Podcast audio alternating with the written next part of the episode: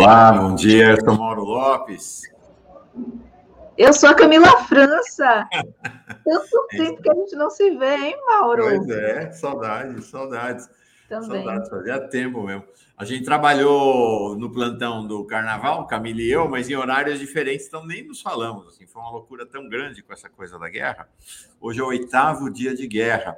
Camila, gente, uh, deixa eu falar duas coisas. A guerra ainda continua como um assunto preponderante, mas minha experiência, não sei se você sabe, Camila, durante 20 anos eu tive uma agência de comunicação especializada em gestão de crise. Sim. Né? Então, um dos ensinamentos da crise é que não há crise que dure mais do que cinco dias ou uma semana. Depois disso, toda crise começa a arrefecer. No caso, mesmo no caso de uma guerra, a diferença, no caso, é, como é que, por que que essa regra, quando é que essa regra muda? Quando você tem um evento tão grande que você como que voltasse para o início da crise. Então, aí você tem mais um tempo em que a crise passa a ser é, o assunto principal é, da ocupação da, das pessoas e tudo. No caso de uma guerra, isso é muito sensível, né? porque a qualquer momento você pode ter uma explosão que mate um monte de gente. É, agora tem essa possibilidade de confronto com a Europa, um discurso mais radical. Então, a todo momento vai, pode ir renovando. Mas há uma tendência de até uma guerra entrar na rotina. Então, com isso, nós praticamente, é, nesses últimos oito dias, não falamos de Brasil, não falamos de eleição, não falamos de economia, é tudo guerra.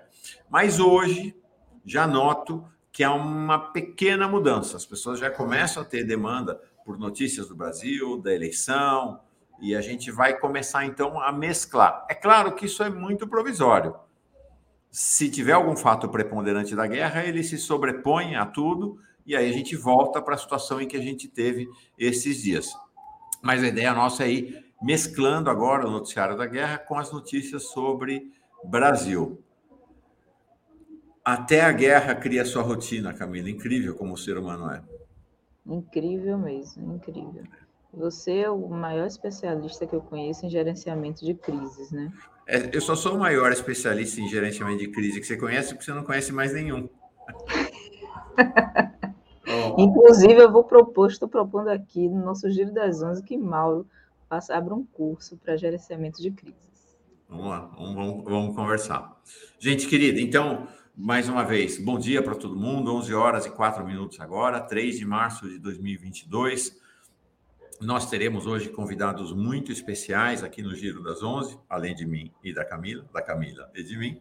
É, nós teremos daqui a pouquinho o professor Michel, Michel German, ele que é professor de História da Universidade Federal do Rio de Janeiro. Ele vem conversar com a gente sobre a questão do nazismo na guerra.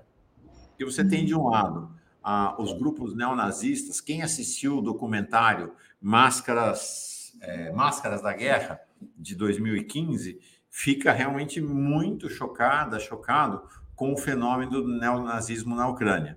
E ao mesmo tempo nós temos, a, inclusive esse é um dos motos, da, um dos motivos, da, uma das justificativas da Rússia para a guerra. Né? Putin fala em desnazificação da Ucrânia. Mas ao mesmo tempo você tem uma rede de alianças que Putin vem tecendo com a extrema-direita e com neonazistas.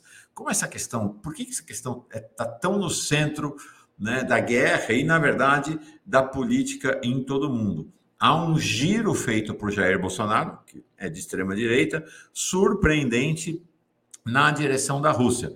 Nós vamos examinar juntos um, um, um texto de WhatsApp que Jair Bolsonaro distribuiu ontem e que causou enorme impacto. Então, tentar analisar esse fenômeno do neonazismo. Na segunda parte do giro, hoje é quinta-feira, vem os dois M's, é a sessão 3 M's, né? É Jefferson Miola, Mário Vitor Santos e eu, o Mauro. Uh, hoje, na verdade, são quatro M's, né? Porque tem Michel. Então, são quatro M's e uma C, de Camila. É... Mário Vitor e Jefferson Miola, nós vamos falar. Mário Vitor é um grande especialista no tema da imprensa, foi ombudsman da Folha de São Paulo, e nós vamos falar da questão das mídias. As mídias são grandes vítimas e também grandes combatentes na guerra. Elas têm esse duplo papel. As mídias sofrem com a censura, as mídias sofrem com a repressão e, ao mesmo tempo, elas são armas de propaganda na guerra, tanto no Ocidente quanto, no caso atual, na Rússia. Nós vamos falar sobre isso na segunda parte e examinar os riscos, inclusive, que nós corremos aqui no Brasil. Porque eu advirto, nós corremos riscos aqui no Brasil, sim. É isso aí. Camila, quer saudar a comunidade? Vamos lá? Abre seu, abre seu, abre seu microfone, Camila. Abre. Ó, levanta seu microfone aí, ó, ó, ó. Ó nós aqui, ó. O, dela ela é chique demais, né? O meu fica assim tortinho. Isso aqui faz a maior diferença, gente, vocês não sabem. Faz. Vamos Vou lá. botar também assim para ficar o som ficar mais audível. Vamos lá saudar a nossa comunidade que está chegando por aqui hoje. O, o nosso queridíssimo, que ele é sempre o primeiro. Silvânio não foi o primeiro hoje. Hoje a primeira foi a Edvanina Queiroz. Seja bem-vinda, minha querida. Bom dia, Mauro, convidados e comunidade. Campina Grande, na Paraíba, presente. Aqui no Nordeste Aqui em Salvador está chovendo muito. E aí, Edvanina? Está chovendo muito? Nos conte. E aqui em São Paulo, gente, um calor que vocês não fazem ideia do que é a onda de calor que está aqui em São Paulo. Aquela que o Miola teve lá em Porto Alegre, vocês todos aí de Porto Alegre, não está naquele nível de Porto Alegre, mas estou dizendo, a gente está sofrendo com calor. Você está com quanto? 26 graus aí? 26 graus. É, beleza, aqui está 30 graus, absurdo de quente, sem um vento aqui em São Paulo. Aqui está ventando demais. Daqui a pouco eu vou colocar meu capote. Meus conterrâneos nordestinos sabem o que é um capote. É um casaco. Mas vamos lá. Bom dia também para quem está chegando, a Olivia Rosler. Bom dia, Mauro querido. Olha, ela só manda um beijo. Eu já ia perguntar, vem cá, Mauro, por que a Olivia só manda beijo diretamente, manda beijo para Mauro, não manda beijo para mim? Eu quero meu beijo, viu, Olivia? É amor antigo, querida, amor antigo. Ah, tá. Eu também quero um pouquinho desse amor. Você divide comigo. Oh, o José Zeferino trazendo uma questão fundamental. O que fazer com as nossas guerras diárias de todos os dias, como a morte de três jovens negros pela PM baiano, vocês na Bahia horrorizadas com essa morte do governo Rui Costa, governo do PT. Mais mortes, né? É, é um morticínio dos pretos na Bahia, né, Camila? Exatamente. E um local como a Gamboa, um local bastante turístico também, da comunidade que tem aquele prazer. Não sei se você, quando já você veio a Salvador, você já foi a Gamboa, Mauro? Sim, foi? foi, foi. Maravilhoso. E, e, o que a gente sempre ouve, né, nas comunidades, que em comunidades a polícia já chega atirando, né, sem perguntar e disseram que foram um confronto, mas os meninos foram mortos dentro de uma casa abandonada. Então, como é que foi esse confronto? Foram recebidos a tiros. Então, tá uma grande comoção e também uma cobrança, né? Que a gente tem um governo aqui que é um governo progressista, o governo do PT, do Rui Costa. Como é que isso acontece? Isso é uma crítica que a gente vem fazendo desde o início da do, do primeira gestão do governo é, com relação a esse tratamento que a polícia dá à comunidade negra, né? e pobre. Camila, deixa eu dar uma notícia aqui urgente, porque ontem era para ter negociação, não houve negociação entre Rússia e Ucrânia, a reunião foi suspensa, ah, havia um impasse que a Ucrânia exigia a suspensão dos bombardeios russos, a, a Rússia eh, não, não suspendeu, não vai suspender os bombardeios, mas hoje, finalmente, parece que vai ter negociação. A agência TASS, a agência russa TASS, informa que a delegação russa acaba de chegar, a delegação russa, per, perdão, a delegação ucraniana acaba de chegar há poucos minutos para a negócio, para a segunda rodada de negociações que acontece, creio que mais uma vez na Bielorrússia. Já vou confirmar o local dessa segunda rodada. Vamos lá, vamos seguindo aqui. Eu quero saudar o Roberto. Estava procurando o Roberto aqui, o Roberto Silva, nosso queridíssimo também. Seja bem-vindo, Roberto, porque eu não tinha visto. O Roberto é um dos primeiros também. É, o Carlos Quinto está dizendo aqui, ó, Carlos, a polícia baiana é fascista. Ele é baiano, ele é daqui de Salvador também. Não, aqui e... tem alguém que diz, assim, o Silvonei, a PM é do Estado e não de governo. De fato, essa é uma questão. É, tem. qualquer que seja o governo, a PM mata. De direita, de centro, de centro-direita e de esquerda. Então, concordo que dificilmente o governador Rui Costa teria a condição de ter impedido essas mortes. A questão não é essa, né? A questão é a postura do governador depois que as mortes acontecem. Né? O governador Rui Costa tem apoiado, em geral, as, as ações policiais, né? como foi, e de fato chocou todo mundo lá em 2015, no caso do massacre do Cabula, né? quando foram mortos é, 12 jovens negros, né, Camila? Acho que foram 12 jovens. É isso aí. Ó, um pedido do Roberto aqui, dedo no gostei, que a gente não pede, né? Mas vamos, por favor, dedo no gostei e também compartilhe para que outras pessoas tenham acesso a esse conteúdo maravilhoso que a gente prepara aqui para vocês todos os dias. Bielorrússia ou Belarus? Me Tanto diga. Faz. A Bielorrússia é a tradução brasileira. E você sabe o que quer dizer Bielorrússia, Camila? Eu não sabia até ontem, ontem, quando encontrei com o Irineu, meu orientador, meu consultor para temas da Rússia. Bielorrússia é pequena Rússia, Belarus. Né? É na tradução quase que, é na transliteração, na verdade, quase, é, do russo para o português, que se fala então Belarus, mas é Bielorrússia em português. Pequena Rússia. Pequena Rússia. Vamos de destaques, Mauro, nessa manhã? Vamos, Vamos embora. Vamos embora. Vou começar o destaque de hoje falando aí que a gente está em destaque, que é 70% do nosso conteúdo está sendo a guerra. A Rússia aí adverte sobre risco de confronto direto entre a OTAN e o país. Matéria da RT, que é a agência de notícias lá é, da Rússia, que teve aí, está tá sendo cerceada, né? Tanto a, a RT quanto a Sputnik, para o conteúdo não ser divulgado, mas a gente ainda continua com acesso e traz essa notícia falando sobre esse confronto, né? É, o risco de confronto direto entre a OTAN e a Rússia. A OTAN e a Rússia podem se enfrentar em um confronto total, alertou um dos altos funcionários do país em meio a, uma, a um crescente impasse aí com os Estados Unidos e seus aliados na Europa sobre o ataque militar de Moscou contra a Ucrânia. Ele falou em uma aparição em um canal russo de TV nesta quarta-feira. O vice-ministro das Relações Exteriores, Alexander Grushko, expôs sua opinião sobre a ameaça de um conflito direto com o bloco militar de 30 estados. Ele disse o seguinte: abre aspas, os riscos sem dúvida surgem. E claro, estamos extremamente preocupados com o um programa de fornecimento de armas para a Ucrânia, explicou. Tudo nesta situação é muito perigoso, fecha aspas. De acordo com Grusko, na, não há garantias de que os incidentes não ocorrerão e não há garantias de que eles também não possam escalar em uma direção absolutamente necess, desnecessária. Então, há riscos do confronto ser ainda maior. A, a gente tem, deixa eu fazer uma observação aqui, o Zé Gonzaga, o Zé Gonzaga mandou um super sticker e a Nadir dizendo, Bielorrússia é Rússia branca. De fato, é, estendo a mão à sua palmatória, Nadir, na verdade, a sua correção amorosa.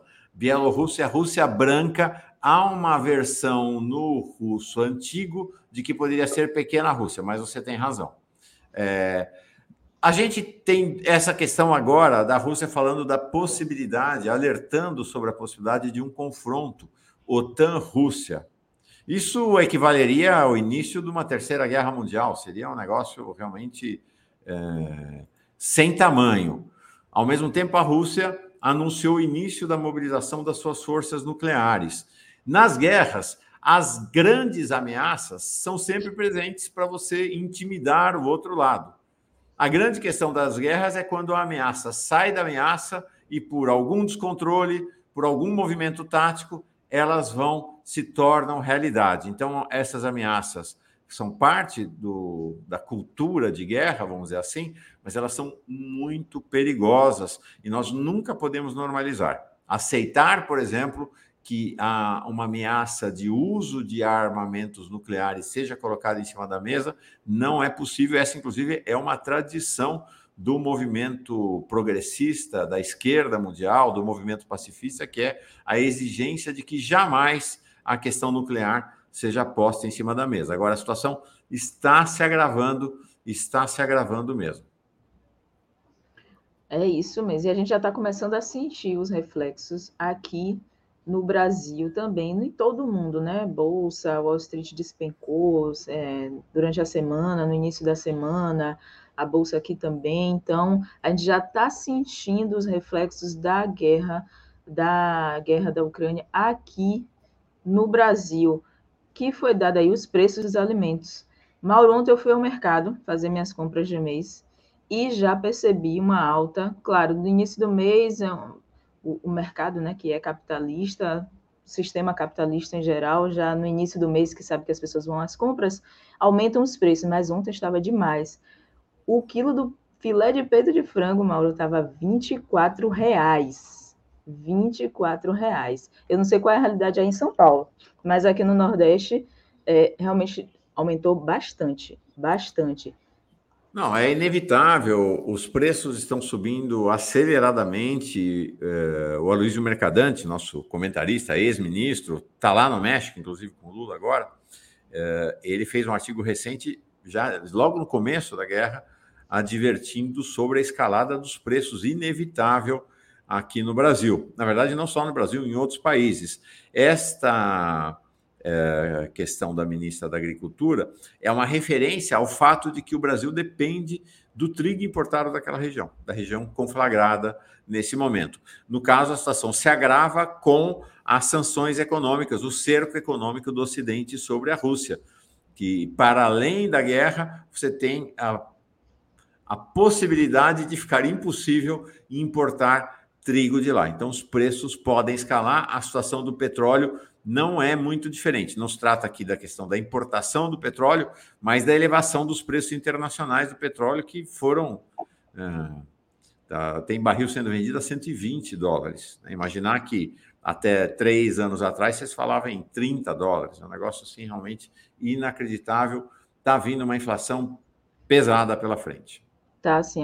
A Daniela está me dando uma dica aqui. Eu não vou falar o nome do mercado para não fazer um merchan, né? Mas ela disse, oxe, Camila, tá de 15 reais a bandeja de um quilo de peito de frango no mercado tal. Obrigada, viu, Daniela? Vou lá, que é aqui pertinho da minha casa. Vou lá, eu não comprei o de 24 reais, não, que eu realmente achei um absurdo e os outros alimentos também.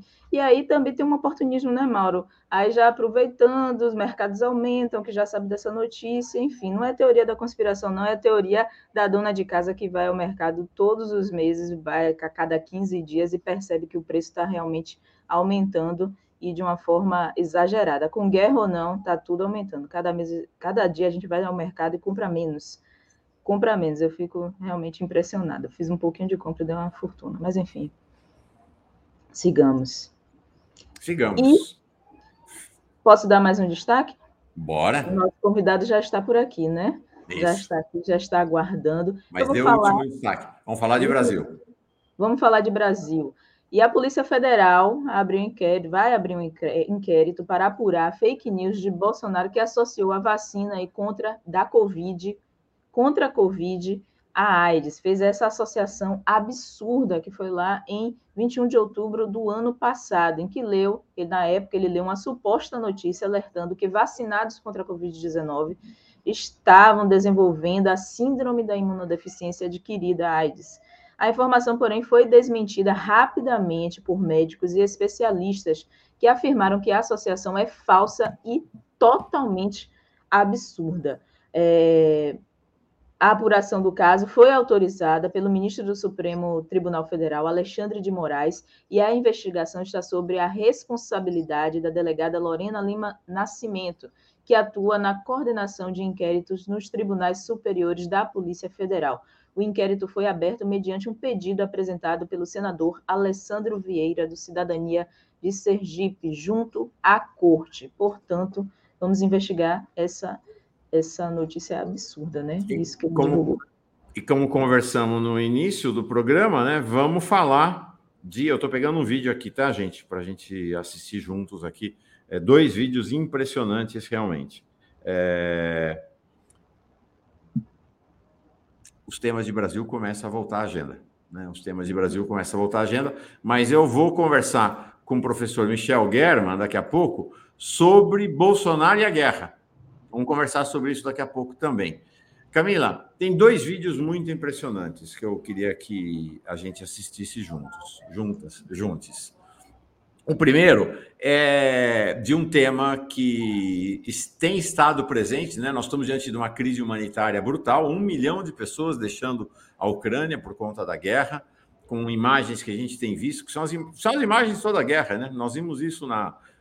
assistimos isso na África, na Ásia, aqui na América Latina, é, assistimos isso na, no Oriente Médio, de novo, né?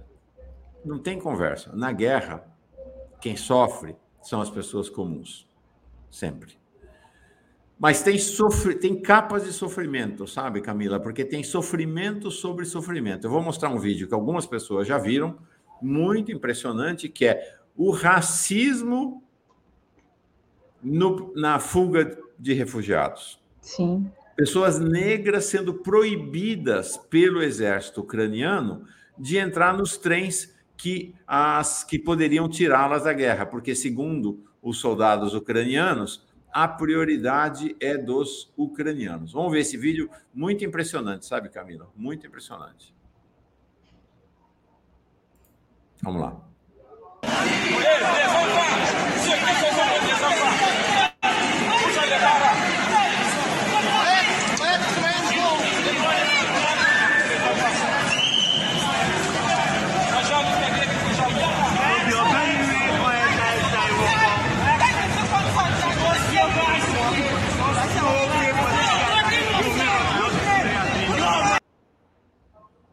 São muitas essas situações, as denúncias se repetem quanto as pessoas negras não conseguindo ou tendo enorme dificuldade de escapar da guerra, Camila. Racismo. Total, total. Imagina. É isso. Segundo vídeo, vamos para o outro lado, vamos para a Rússia. Um vídeo também é chocante, apesar de não ter uma dimensão de violência. É explícita, né, de violência, da violência da guerra, não é bomba, mas é algo impressionante. Vocês vão conhecer agora a senhora Helena Osipova. Ela é uma sobrevivente da Segunda Guerra Mundial e foi às ruas de Moscou protestar contra a guerra. Veja o que aconteceu.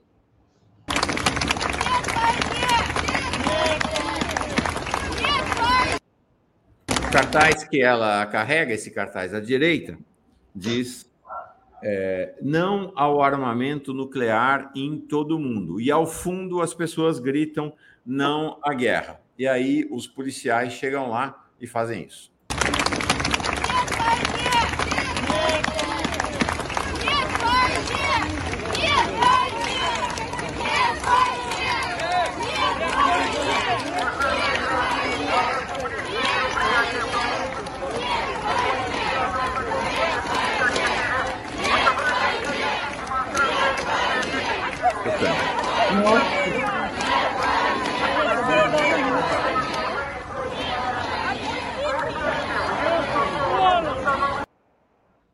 Que cena chocante. Cenas chocantes, cada um a seu jeito, né, Camila? As duas. Chocante. Negros e idosos. O que é que iam fazer com essa idosa? Pois é. Legal. Camila, obrigado. Obrigado eu, Mauro. Bom, Siga aí, bom. eu vou ficar aqui ó, de olho, vou ficar na home, mas estou aqui assistindo para entender um pouquinho mais sobre esse confronto aí, Rússia e Ucrânia. Certo? Valeu. Só um, só um destaquezinho aqui que me Por puxaram a orelha. O Erivaldo da Silva Conceição, ele disse o seguinte, pai de família também vai ao mercado, não é só dona de casa. Isso aí, Erivaldo, também. Eu vou, viu? Adoro ir ao mercado, mas não sou exatamente mais um pai de família, eu sou mais um avô de família nessa altura do campeonato. Tá bom, Mauro. Um beijo grande, beijo a todos, todas Beijão. e todos. Bom papo aí para vocês. Tchau, tchau. Obrigado, Camila. Vamos embora. Antes de embarcar nosso convidado, o professor eh, Michel German, deixa eu colocar esse comentário, esse superchat aqui da Olivia Husler eh, sobre um, um, evento acontecido ontem. É, na verdade, eu tenho mais de um. Eu tenho aqui o José Cruz, que diz o seguinte: admiro o 247, mas a atitude do Atushi com o Sonic é inadmissível. Autoritarismo basta o Brasil de Bolsonaro. Que mesmo horrível, pito em público nunca. E a Olivia Husler mandou também um superchat aqui sobre o mesmo assunto. Ela diz: concordância 100% com aquilo que se pensa, só conversando com o espelho. Louváveis os 10 princípios do canal, só falta cumprir. Alex foi censurado. Ontem houve um incidente é, durante a, a, transmissão do Boa Noite. Leonardo Atushi entrou na transmissão uh, e para criticar o Alex Onik por uma postura que ele teve durante a transmissão. Uh, e, o, e o, o, Leonardo Atushi, como todos sabem, são, é o dono do 247. É, foi, um, foi bem é, foi bem tenso, foi quem estava assistindo sentiu um enorme desagrado com a situação. Hoje, o Leonardo Atushi, no Bom Dia, desculpou-se pela pelo incidente, desculpou-se por ter entrado daquela maneira no Boa Noite. Uh, o Alex Sonic ficou muito nervoso, claro. Uh, ontem à noite mesmo ele pediu férias para dar uma esfriada na cabeça. Eu acho que está todo mundo precisando esfriar um pouco a cabeça e o coração né? E então creio que é necessário que a gente vá construindo esse caminho, né? De desarmar os espíritos, desarmar o coração, né? Desarmar, desarmarmos-nos da má palavra, dos xingamentos. Eu vou lendo aqui e, e vou vendo que já tem gente me xingando aqui, entendeu? de canalha, me xingando de hipócrita. Gente, é o primeiro que eu já disse aqui quem me faz esse xingamento adquire essa afeição. Deu para entender? Quando eu xingo alguém, eu fico parecido com o xingamento. Não é a pessoa. Deu para entender? Então não adianta xingar. Não vai me atingir. Mas você que me xinga, fica com esta cara da palavra que você está proferindo, ou no caso, está escrevendo. Chega, gente. Chega que, que vai acontecer se a pessoa que me chama aqui de canalha se encontra comigo na rua? Você vai me bater? Não dá, gente. Não dá. Vamos baixar a bola. Vamos embora. Tá? Vamos nessa. Professor Michel Germa, professor de História da UFRJ. Como está você, Michel? Tudo bem? Tudo bom, graças a Deus. Espero que mais tranquilo. Eu queria ter chamado você é, durante o carnaval, mas você estava de viagem, sem conexão, sem internet boa, mas primeira oportunidade que teve, é, que você teve, quis trazê-lo aqui. Michel, professor Michel Guerra é professor de História na Universidade Federal do Rio de Janeiro, é um especialista no tema do neonazismo, estuda profundamente o tema do neonazismo. O tema do neonazismo está permeando a guerra. Por um lado, é, do lado, vamos dizer assim, do lado da, ucraniano da fronteira, as pessoas muito chocadas com, com, por exemplo, com esse documentário Máscaras da Guerra, um documentário de 2015, que mostra a ação neonazista na Ucrânia. E, por outro lado, com a versão do Putin de que um dos objetivos da guerra seria a desnazificação da Ucrânia, mas ao mesmo tempo uh, vem, vem se revelando as relações de intimidade do Putin com grupos de extrema-direita e neonazistas. Queria que você fizesse uma apresentação dessa temática neonazista, que incrível, gente, incrível, né? Ela está ressuscitada depois da Segunda Guerra Mundial e é um dos centros da guerra. É, bom, primeiro, bom dia a todas e a todos. É, agradeço pelo convite, peço desculpas por não ter podido comparecer antes, eu realmente estava num lugar de pouco acesso de internet. É, só um pequeno conceito, eu sou professor do Departamento de Sociologia na UFRJ, né? eu sou historiador, mas sou do Departamento de Sociologia. É, Mauro, realmente assusta um pouco essa ressuscitação do conceito de nazismo, da categoria de nazismo, da justificativa de desnazificação para explicar uma guerra. É?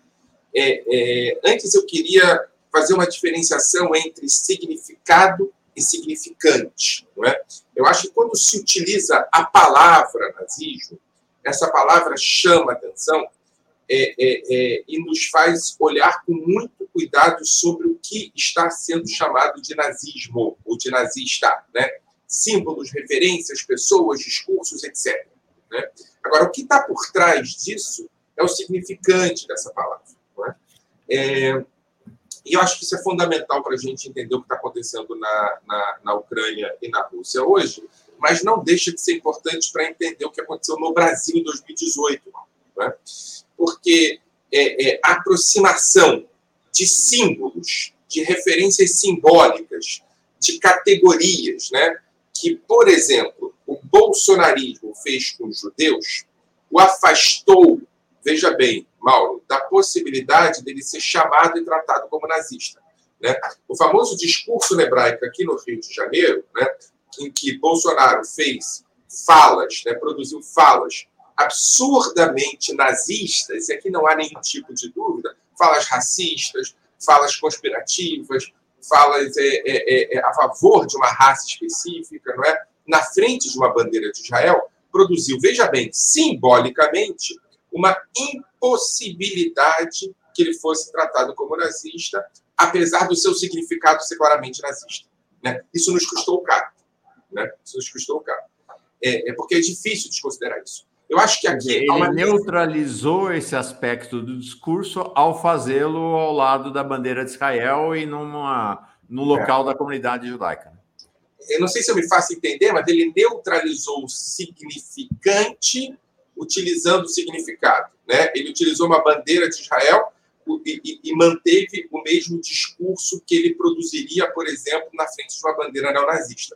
Mas, esteticamente, estrategicamente, não é? aquilo que Guy Debord chama de espetacularmente, é impossível você é, é, é, é, ligar um discurso neonazista a um candidato que tem uma posição supostamente pró-Israel e pró-judaica, afinal de contas está no clube judaico. Aquilo ali é uma dimensão estratégica muito importante. E aí, Mauro, você me perguntou sobre é, Rússia, eu estou falando sobre a hebraica de São Paulo em 2017. Porque a característica... Mas, é, nós vamos voltar, tá? É, não, não, mas é porque eu acho... Lá na Rússia, na Ucrânia, a gente vai e volta, porque eu acho Brasil no final. Tem tudo a ver lá e cá. Eu acho que a gente está é, é, é, sendo testemunha de uma estratégia parecida quando a gente está lidando com a, a, a, guerra da Rússia contra, contra a Ucrânia. Em algum sentido, é absolutamente impossível negar a presença histórica de grupos de extrema-direita e de grupos de extrema-direita de linha neonazista na Ucrânia, principalmente no leste da Ucrânia. Não é? O que a Rússia faz? A Rússia pega essas leste dimensões... da Ucrânia é ali perto da Rússia, inclusive, né? É, é na fronteira com a Rússia, onde é. a guerra toda começou nas duas províncias, que são províncias separatistas. Né? Essa região é uma região... Eu sempre comparo essa região com Detroit, nos Estados Unidos. É uma região de muito... É, é, é, a gente pode conversar sobre isso depois, mas de muito desenvolvimento industrial durante o período soviético, é, é, carros produzidos, é, é indústria pesada sendo produzida, e quando a União Soviética é, é, desaparece, o que acontece naquela região é um empobrecimento muito grande. São regiões paupérrimas. Né? Onde há miséria nova, há uma base muito poderosa para você justificar essa miséria com perspectivas conspiracionistas. O nazismo surge daí. E ali você tem uma estratégia, um vínculo, uma historicidade de grupos nazistas. A Ucrânia teve posições é, é muito dúbias, na melhor das hipóteses, e colaboracionistas, em alguns casos, com os nazistas. É? Quando você pega uma foto daqueles grupos da extrema, do extremo leste da, da, da Ucrânia com esses símbolos, né, o que, que Putin faz? Putin pega e diz: olha, a gente está lutando contra isso. E transforma a Ucrânia toda numa, numa, numa, num projeto nazista. Quem é que vai ficar contra? Quem é que vai ficar contra a invasão para desnazificar uma região. Né? né? Então, é, é, é, eu acho que o, que Putin está fazendo, e não é casual que ele faz isso, é transformar a Ucrânia toda na, na, na no, no, batalhão de Azov do leste da, da, da, Rússia. É transformar a Ucrânia toda naqueles neonazistas do leste da Rússia. O que Putin está fazendo, e não é, não é casual que ele faça isso, Mauro, é exatamente o que Bolsonaro fez na hebraica do Rio de Janeiro as estratégias são as mesmas. É colocar na frente a dimensão estética e atrás a dimensão do significante. Na frente a dimensão do significado e atrás da dimensão do significante. A gente hoje está vendo um projeto de extrema direita absolutamente bem articulado no mundo, se é, é, é, utilizando da palavra desnazificação para justificar uma invasão. É tudo muito complexo e muito bem sucedido em termos de estratégia de narrativa de guerra. Uhum. Impressionante. Impressionante. Essa. Mas é, é interessante e paradoxal e dramático que, ao mesmo tempo em que é, Putin faz isso, né, então é o que você falou, ele pega aquela região do leste, que é a região uh, agora das repúblicas independentes e que estão sob controle russo, né, e a não ser que os russos saiam de lá, não sairão, né, da mesma maneira como não saírem da Crimeia, não vão sair de lá. Então, jogo feito, ali é jogo feito. É, é como a Crimeia, página virada. Europa, esquece né, das duas repúblicas, de é, Donetsk e Lugansk. Já está é, incorporada à influência russa. Isso quer dizer o seguinte: é claro que a Rússia, em tese, tem tudo para esmagar os grupos neonazistas que ainda subsistem lá. Claro, está adquirindo controle da região. Né? Se quiser, pode esmagar ou expulsar esses grupos ali da região.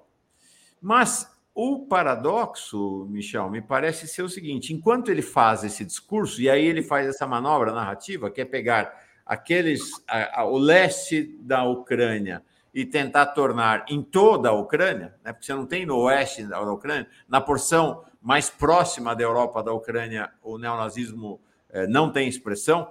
E interessante dizer, né, na última eleição, os neonazistas tiveram 2%, não chegaram a 2% dos votos, né, eles não têm expressão é, de opinião pública na sociedade ucraniana.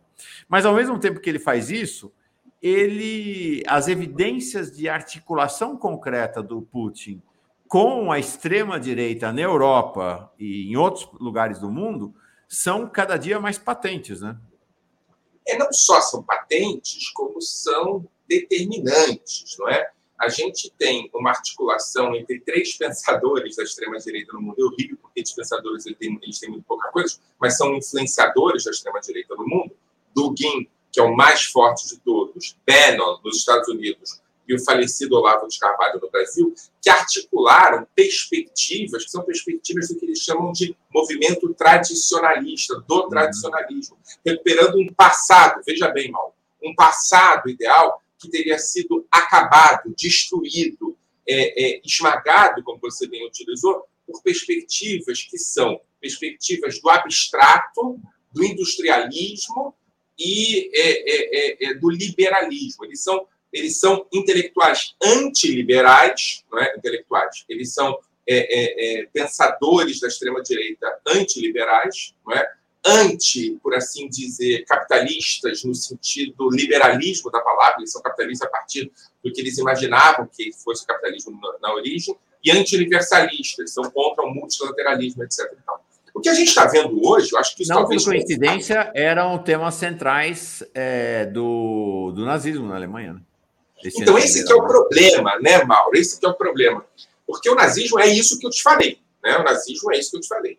O nazismo é um movimento profundamente complexo, é por isso que quando ele surge é difícil de destruí-lo, porque ele tem várias conexões com várias perspectivas é, é, que parecem no discurso anticapitalista, então atrai as massas, ele tem várias perspectivas que parecem no discurso a favor da família, então atrai as pessoas mais conservadoras, ele parece no discurso um, um, um, movimento que se preocupa com os pobres, então atrai é, é os miseráveis na verdade, ele, ele, ele produz uma narrativa sobre o mundo, que é uma narrativa sobre o mundo que destrói todos esses grupos que eu falei originalmente. Né? Destrói os pobres, porque ele é extremamente, é, é, é, é, extremamente explorador das massas, ele se caracteriza por formar uma nova elite, uma nova elite racialmente pura, então ele, ele desconsidera as massas que não são dessa elite, enfim. Mas é um, é um discurso muito sedutor, não é? E o que a gente vê hoje em relação à, à Rússia e à Ucrânia é uma característica típica do novo Império Russo. Né? E aqui eu vou voltar de novo a, a, a diferenciação entre significados e significantes. Tá?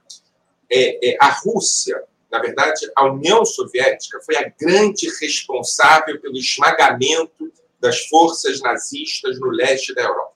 Não é? Se não fosse a entrada da União Soviética na guerra, a partir de 41, em 45 a gente não teria a libertação de Auschwitz. Não é? Nesse sentido, a partir de uma perspectiva mantida pela Rússia pós-soviética, o significado da palavra nazismo é, em última instância, o avanço das forças nazistas contra a União Soviética ou contra o Império Russo. O significante da palavra nazismo para a Rússia é outro. Tem pouca relação, por exemplo, com o antissemitismo. Tem pouca relação, por exemplo, com genocídio. Tem pouca relação, por exemplo, com práticas autoritárias. Na perspectiva soviética do Stalin e mantida no pós-stalinismo, a Rússia ganhou dos nazistas na Grande Guerra Patriótica. Nesse sentido, quando eles falam sobre nazismo, isso é muito importante. Eles estão falando sobre outra coisa. Tem uma nova língua. E essa outra coisa tem a ver com a vitória russa contra os nazistas. E não, por exemplo, com a libertação de Auschwitz. Hum, interessante. É, é uma gramática política diferente. Né? E é por isso que ganha espaço em setores que são supostamente antinazistas. Porque quando se fala, e veja bem, está falando aqui de nazismo, quando se fala de nazismo, aciona nas pessoas perspectivas que me colocam no lado contrário a isso.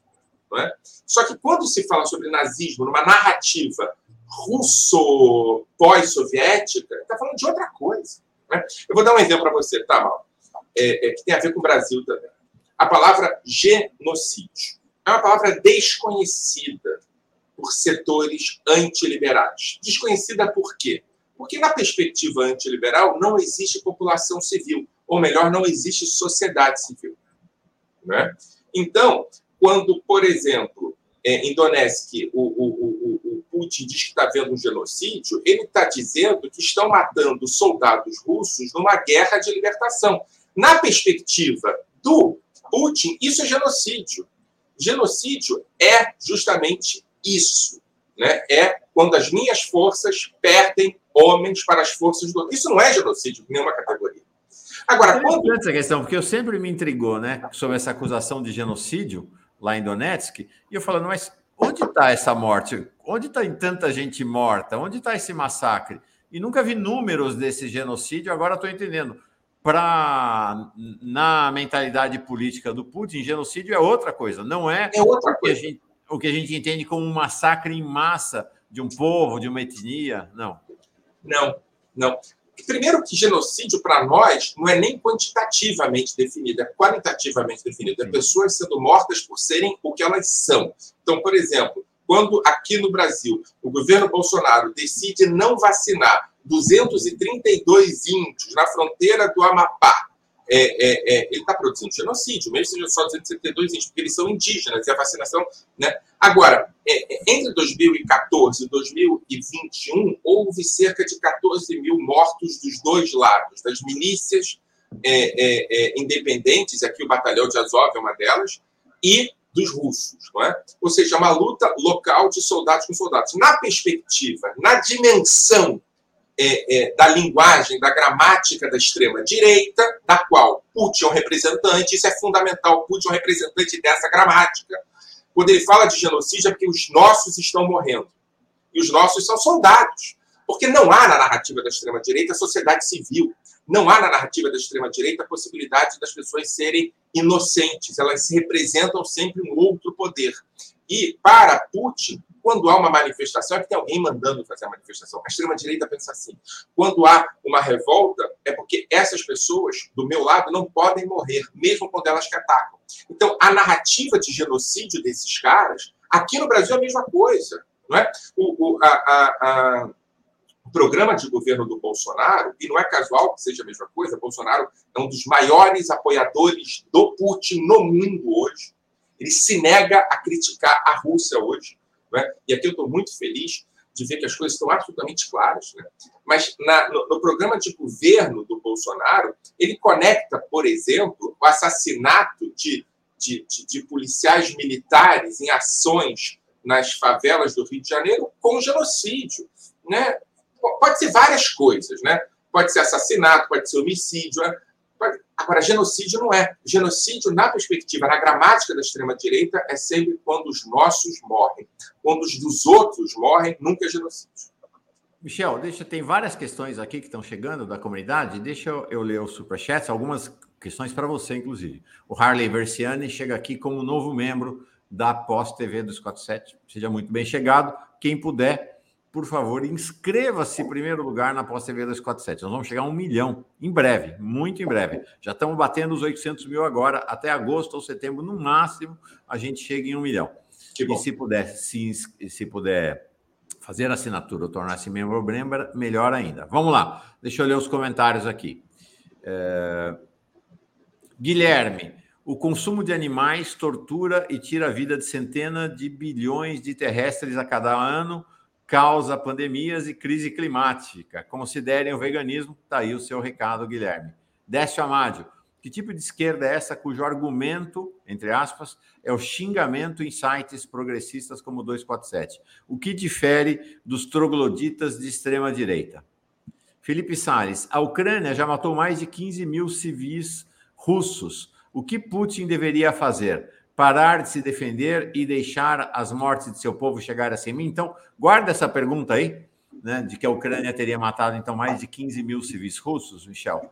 Uh, o Júlio César Beraldi pergunta: o partido bolchevique nacionalista da Rússia é nazista? Boa pergunta. Uh, Júlio César Beraldi, me Mauro, me solidarizo a você pela paz também apanhei. Cleiton, uh, a Rússia pode criar com a China e outros países um novo sistema financeiro mundial? Acho que essa pergunta, uh, acho que não vai ser tema nosso aqui hoje, tá, Cleiton? É o que está acontecendo exatamente nesse momento, mas implicaria um mergulho que nós não vamos ter tempo de fazer hoje, senão a gente foge muito do tema. Júlio César Beraldi diz também: o pan-eslavismo tem um caráter de purificação de raça. E o Carlos Augusto de Bonis Cruz e a relação dos Estados Unidos com extremistas, doando armas a grupos extremistas neonazistas, como fizeram no Afeganistão e criou os jihadistas fundamentalistas. Ele não toca aqui, mas é claro que tem a questão dos supremacistas brancos na, nos Estados Unidos. Mário Pradal. Num depoimento emocionado, Alex relatou ter saído da Ucrânia por causa do racismo. Era apontado na rua como judeu. Portanto, o nazismo é antigo na Ucrânia e uma das razões para Putin entrar no país. O Michel é, falou desse tema aqui mais cedo, né, sobre a questão do nazismo na Segunda Guerra, mas acho que ele pode voltar a explicar. É, Luciene Cardoso, cuidado nas análises, não menosprezem as crianças mortas em Donetsk e na outra vida, na, na outra República Independente, Luhansk. Tá bom. Tem um pacote de questões aí, né? É, não, muito bom, muito obrigado. As perguntas são muito relevantes. Né? Primeiro, é, é, o que está acontecendo em Donetsk e, e, e são, é, é, uma guerra civil. Né? É, é uma guerra civil onde você tem presença de uniformizados e presença de população civil. E o, o antes do genocídio, né, quem fala isso é, é, é Moshe Postoni, um, um, historiador das ideias, é, um marxista que analisa as questões das ideias, ele diz que piores fenômenos são, ah, ah, nessa ordem, ah, o genocídio, o primeiro pior fenômeno, e a guerra civil, o segundo pior fenômeno. O genocídio, porque se esmera em destruir o outro, e a guerra civil, porque nunca se sabe quando ela vai terminar. Qual é, qual é o objetivo da guerra civil? Né? E é uma tragédia que está acontecendo no leste da, da, da Ucrânia. É, é, é esses números de 14 mil são de lado a lado, há mortes inteiras de batalhões inteiros ucranianos, tal qual mortes inteiras de batalhões inteiros russos e civis de lado a lado. O que está acontecendo no leste da Ucrânia é, há sete anos, uma guerra civil produzida, por assim dizer, pela decisão unilateral de anexação dos territórios. Né? É, é, com relação aos partidos comunistas russos, há uma contradição ali dentro deles. Né? Há partidos comunistas que são muito próximos de Putin, pelo menos a partir da perspectiva mais stalinista, né? que garantem que uma das etapas para a retomada da União Soviética ou do Império Russo como referência é justamente uma reeslavização, ou melhor dizendo, uma perspectiva nacionalista pan-russa naquela região. Esses, esses partidos olham para Putin como sendo uma primeira etapa na restauração do, do, do, do, do Império Russo e na restauração, quem sabe, do Império Soviético. Eu acho né? Eu levo muito a sério o nazismo, mal. Eu não acho que o nazismo é uma etapa. Eu acho que o nazismo tem seu projeto. E é por isso que eu nunca me articulo com nazistas. Eu nunca dou esperança numa eventual aliança com nazistas. Né? É por isso que eu acho que a posição de alguns partidos comunistas, acabou de ser agora o documento do Partido Comunista da Federação Russa, contra a guerra e contra Putin. Tem uma, tem, uma divisão aí. Né? É, é, é, aconteceu uma coisa muito interessante. Né? E assim, é, é a minha família não é originalmente da Ucrânia, é de uma região ao norte da Ucrânia chamada Moldávia. Não, é? não há judeu dessas regiões né, que não tenha sofrido geracionalmente, atavicamente, antissemitismo. E aí a fronteira da, da, da, zona de residência judaica produzida pelo Império Russo a partir de 1791 concentra um bando de milhões de judeus numa região que fica entre o, o leste da Polônia e o oeste da Rússia. Aquela região é o Império Russo. Né? É, é, então, quando as pessoas falam que sofriam é, é, é antissemitismo, elas estão falando sobre o Império Russo, sobre o antissemitismo no Império Russo. Um problema muito grande, tão grande que foi denunciado por Lenin em 21. Né? É um problema sério do Império Russo. Então, é, é claro que o antissemitismo não desapareceu na Ucrânia, tal qual não desapareceu na Rússia é um problema de gerações, é um problema de centenas de anos. Né? Justificar a invasão hoje né, do, do, do, do da, da, Ucrânia por conta de antissemitismo é, sei lá, é que nem falar que vai invadir o Brasil por conta de racismo. Né? Claro que o racismo há no Brasil, sempre houve, e ao que tudo indica, haverá por muitos anos. Não justifica uma invasão. O antissemitismo é um problema crônico na Rússia, na Ucrânia, na Estônia, na Letônia, na Lituânia, nos países bálticos como todos, e também no oeste da Rússia. É?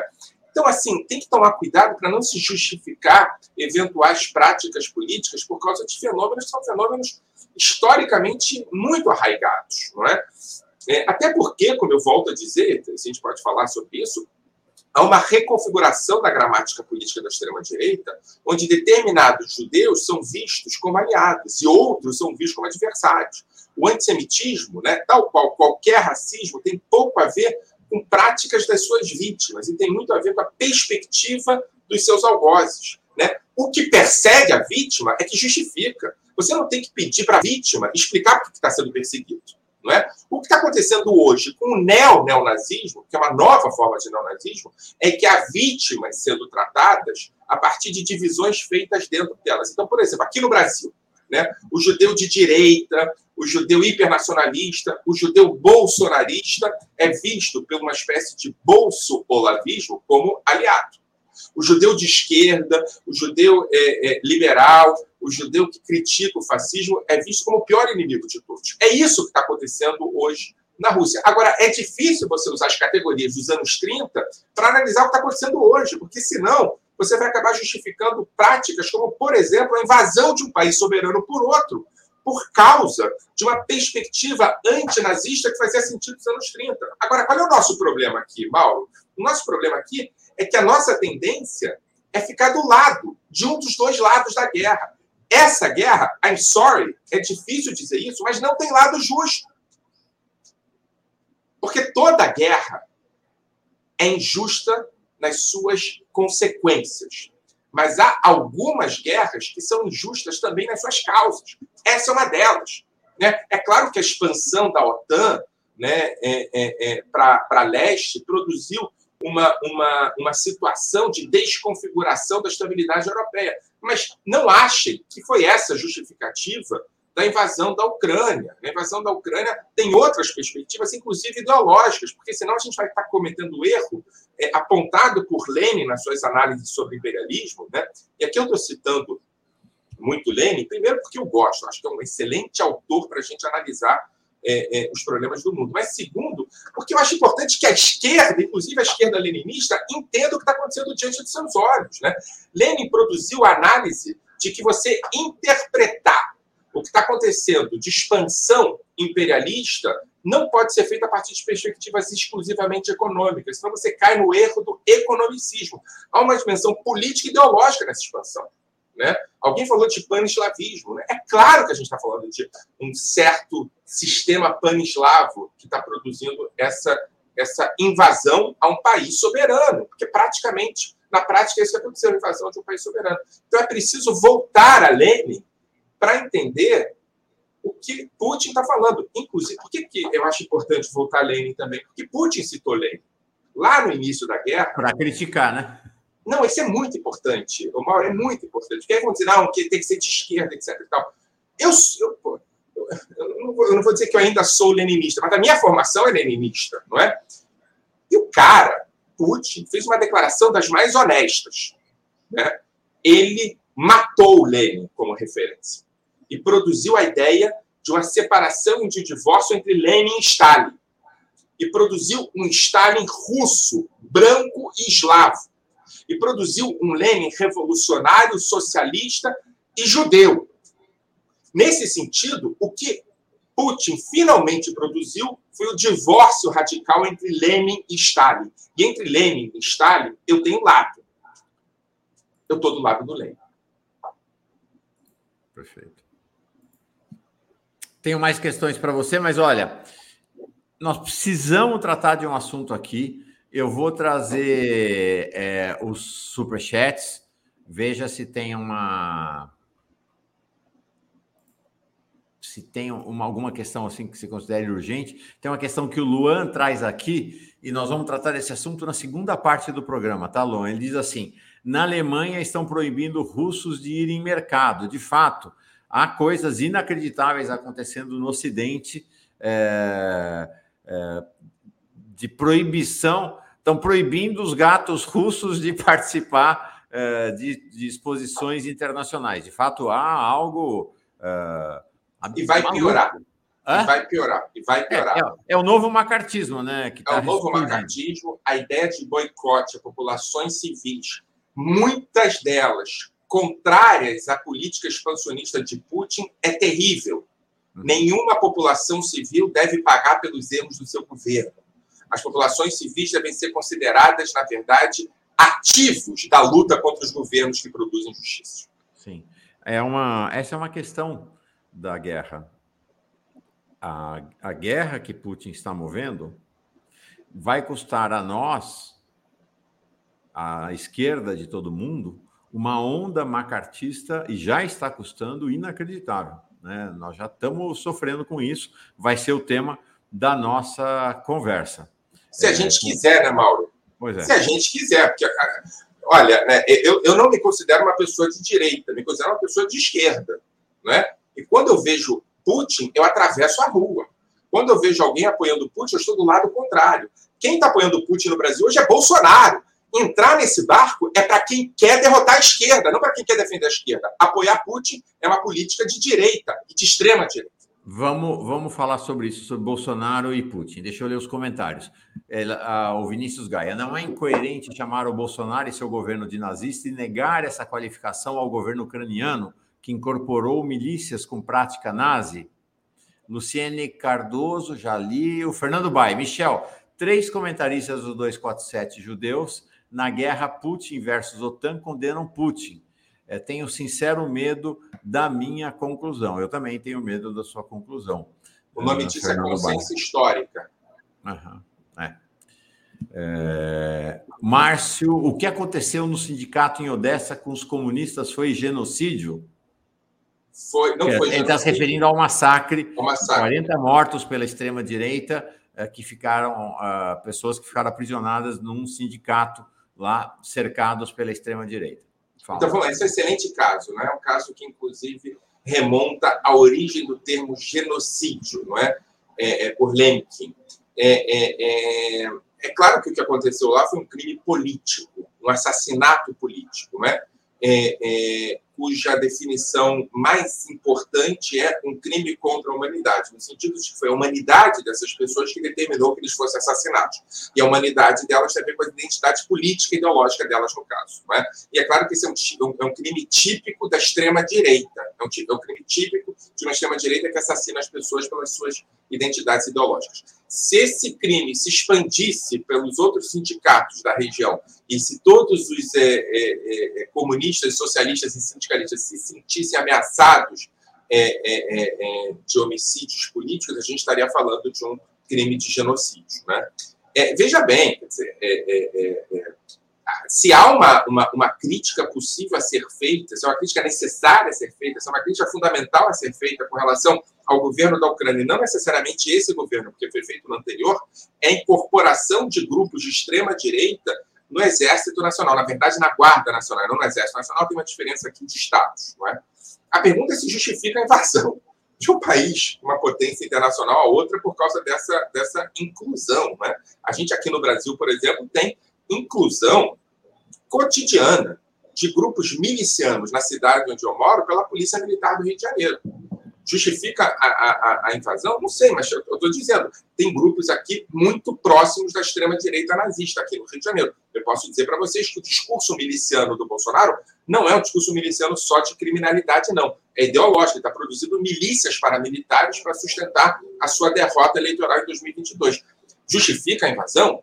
É, eu, eu, é, é por isso que é difícil ter uma posição nessa guerra sem que é, é, determine o apoio a um dos dois lados. É claro que um, um, um presidente apoiado numa onda antipolítica, numa perspectiva é, é, é, de combate às elites políticas, trazendo a noção de criminalidade, criminalização da política, é, é, é, equivocado.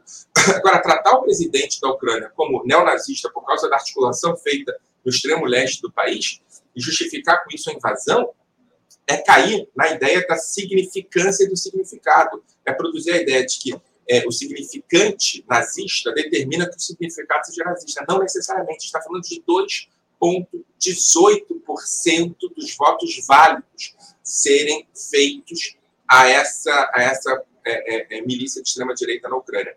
No Brasil, a gente teve 55% a um presidente da República que tem discurso conspirativo, práticas nazistas e práticas genocidárias. Vale a pena bancar a invasão do país para que Bolsonaro seja deposto ou vale a pena lutar politicamente para derrotar Bolsonaro? Essa é a pergunta que a gente tem que fazer. Michel, última questão. Estou com Mário Vitor e Miola, já vão entrar na sala, mas eu não queria encerrar com você sem ouvi-lo sobre Bolsonaro. Dois comentários aqui. Felipe Sales. Bastava a Ucrânia decidir não entrar na OTAN, quebrando próprias regras da organização para colocar míssil nuclear na ponta do nariz da Rússia. Russos não podem se defender, mandavam eles pastar nas reuniões. Essa história é uma história complexa, não vai ser tema nosso agora, não nem dá tempo. Eu posso falar duas, duas frases sobre isso, realmente duas frases sobre isso? É, é muito ruim fazer contrafactual uma história, tá? mas é, a ideia de que não haveria invasão se não houvesse a tentativa de entrada na OTAN é uma ideia produzida a priori. A gente não pode garantir que isso aconteceria. Então, são análises feitas, mas que a gente não pode ter garantia. Agora, a pergunta é se há outras opções de solução que não levassem à invasão da Rússia para a Ucrânia. Primeiro, eu sou completamente contrária à expansão da OTAN para leste. Inclusive, eu sou completamente contrária à existência da OTAN hoje. Não é? É, a pergunta é se havia outra possibilidade ou se o interesse da Rússia não é somente barrar a OTAN, mas há outros interesses na Rússia de Putin. Silva Roberto. Discurso tendencioso. Dizer que não é justificável causas em relação à OTAN é um absurdo. Onde está todo esse discurso nas demais guerras? Você defendeu os Estados Unidos nas guerras que ele moveu contra diversos povos, Michel German? Bom, primeiro que o meu discurso é orgulhosamente tendencioso, né? E eu já saí do armário antes de começar o discurso dizendo de onde ele vem. Ele vem de uma esquerda liberal, libertária, democrática, e é daí que ele vem. Segundo, eu não me lembro, né? Primeiro, eu acho que é, é, é, o financiamento das milícias é, é, fundamentalistas islâmicas, tanto no Afeganistão, nos anos 80, diga-se de passagem, é uma boa memória para a gente ter em relação a expansão do Império Russo, né? no caso soviético, quanto na Síria, eu acho um absurdo. A ideia de financiamento dessas milícias é absurda. A invasão e o bombardeio dos Estados Unidos em outras regiões do mundo é absurdo. Eu não sei por que a gente tem que defender um lado criticando o outro sempre. Quer dizer, é claro que a posição imperialista dos Estados Unidos em relação à expansão territorial em outros lugares é absolutamente defensável. Mas por que, que para atacar os Estados Unidos eu tenho que defender a Rússia produzindo a mesma prática política? Por que, que eu não posso criticar, por exemplo, a ocupação dos territórios palestinos por Israel, sendo que, ao mesmo tempo, eu critico a, a, a expansão dos territórios russos na Ucrânia? Qual é a diferença? Será que os russos na Ucrânia cheiram melhor do que os israelenses na Palestina, não faz sentido. O que faz sentido é fazer análise de categoria. E eu sou tendencioso, eu sou de esquerda, de esquerda democrática, e acredito que as soluções políticas são anteriores, em termos de qualidade, às soluções de guerra. Matar civis em bombardeios não é o meu melhor gosto. Eu prefiro salvar civis de bombardeios a matá-los sejam eles quem forem. É, eu quero. Tem esse comentário do Mário Pradão: não haveria guerra se a Ucrânia fosse neutra, como a Áustria. Poderia ser essa uma consciência histórica também? Digamos que seria uma consciência histórica equivocada, porque os países neutros na Segunda Guerra Mundial foram invadidos. Não é? Há que tomar cuidado com posicionamentos. Eu falei sobre o preconceito e o racismo. Não sei se você se lembra, Mário a ideia de que nunca é o racista, que nunca é a vítima do racismo que tem que justificar. Nunca é a vítima da invasão que tem que ser justificada, mas é quem invadiu. É a mesma lógica. E quem invadiu nesse caso, é claro, você pode até criticar a Ucrânia, você pode dizer que a Ucrânia é neonazista, você pode dizer o que você quiser.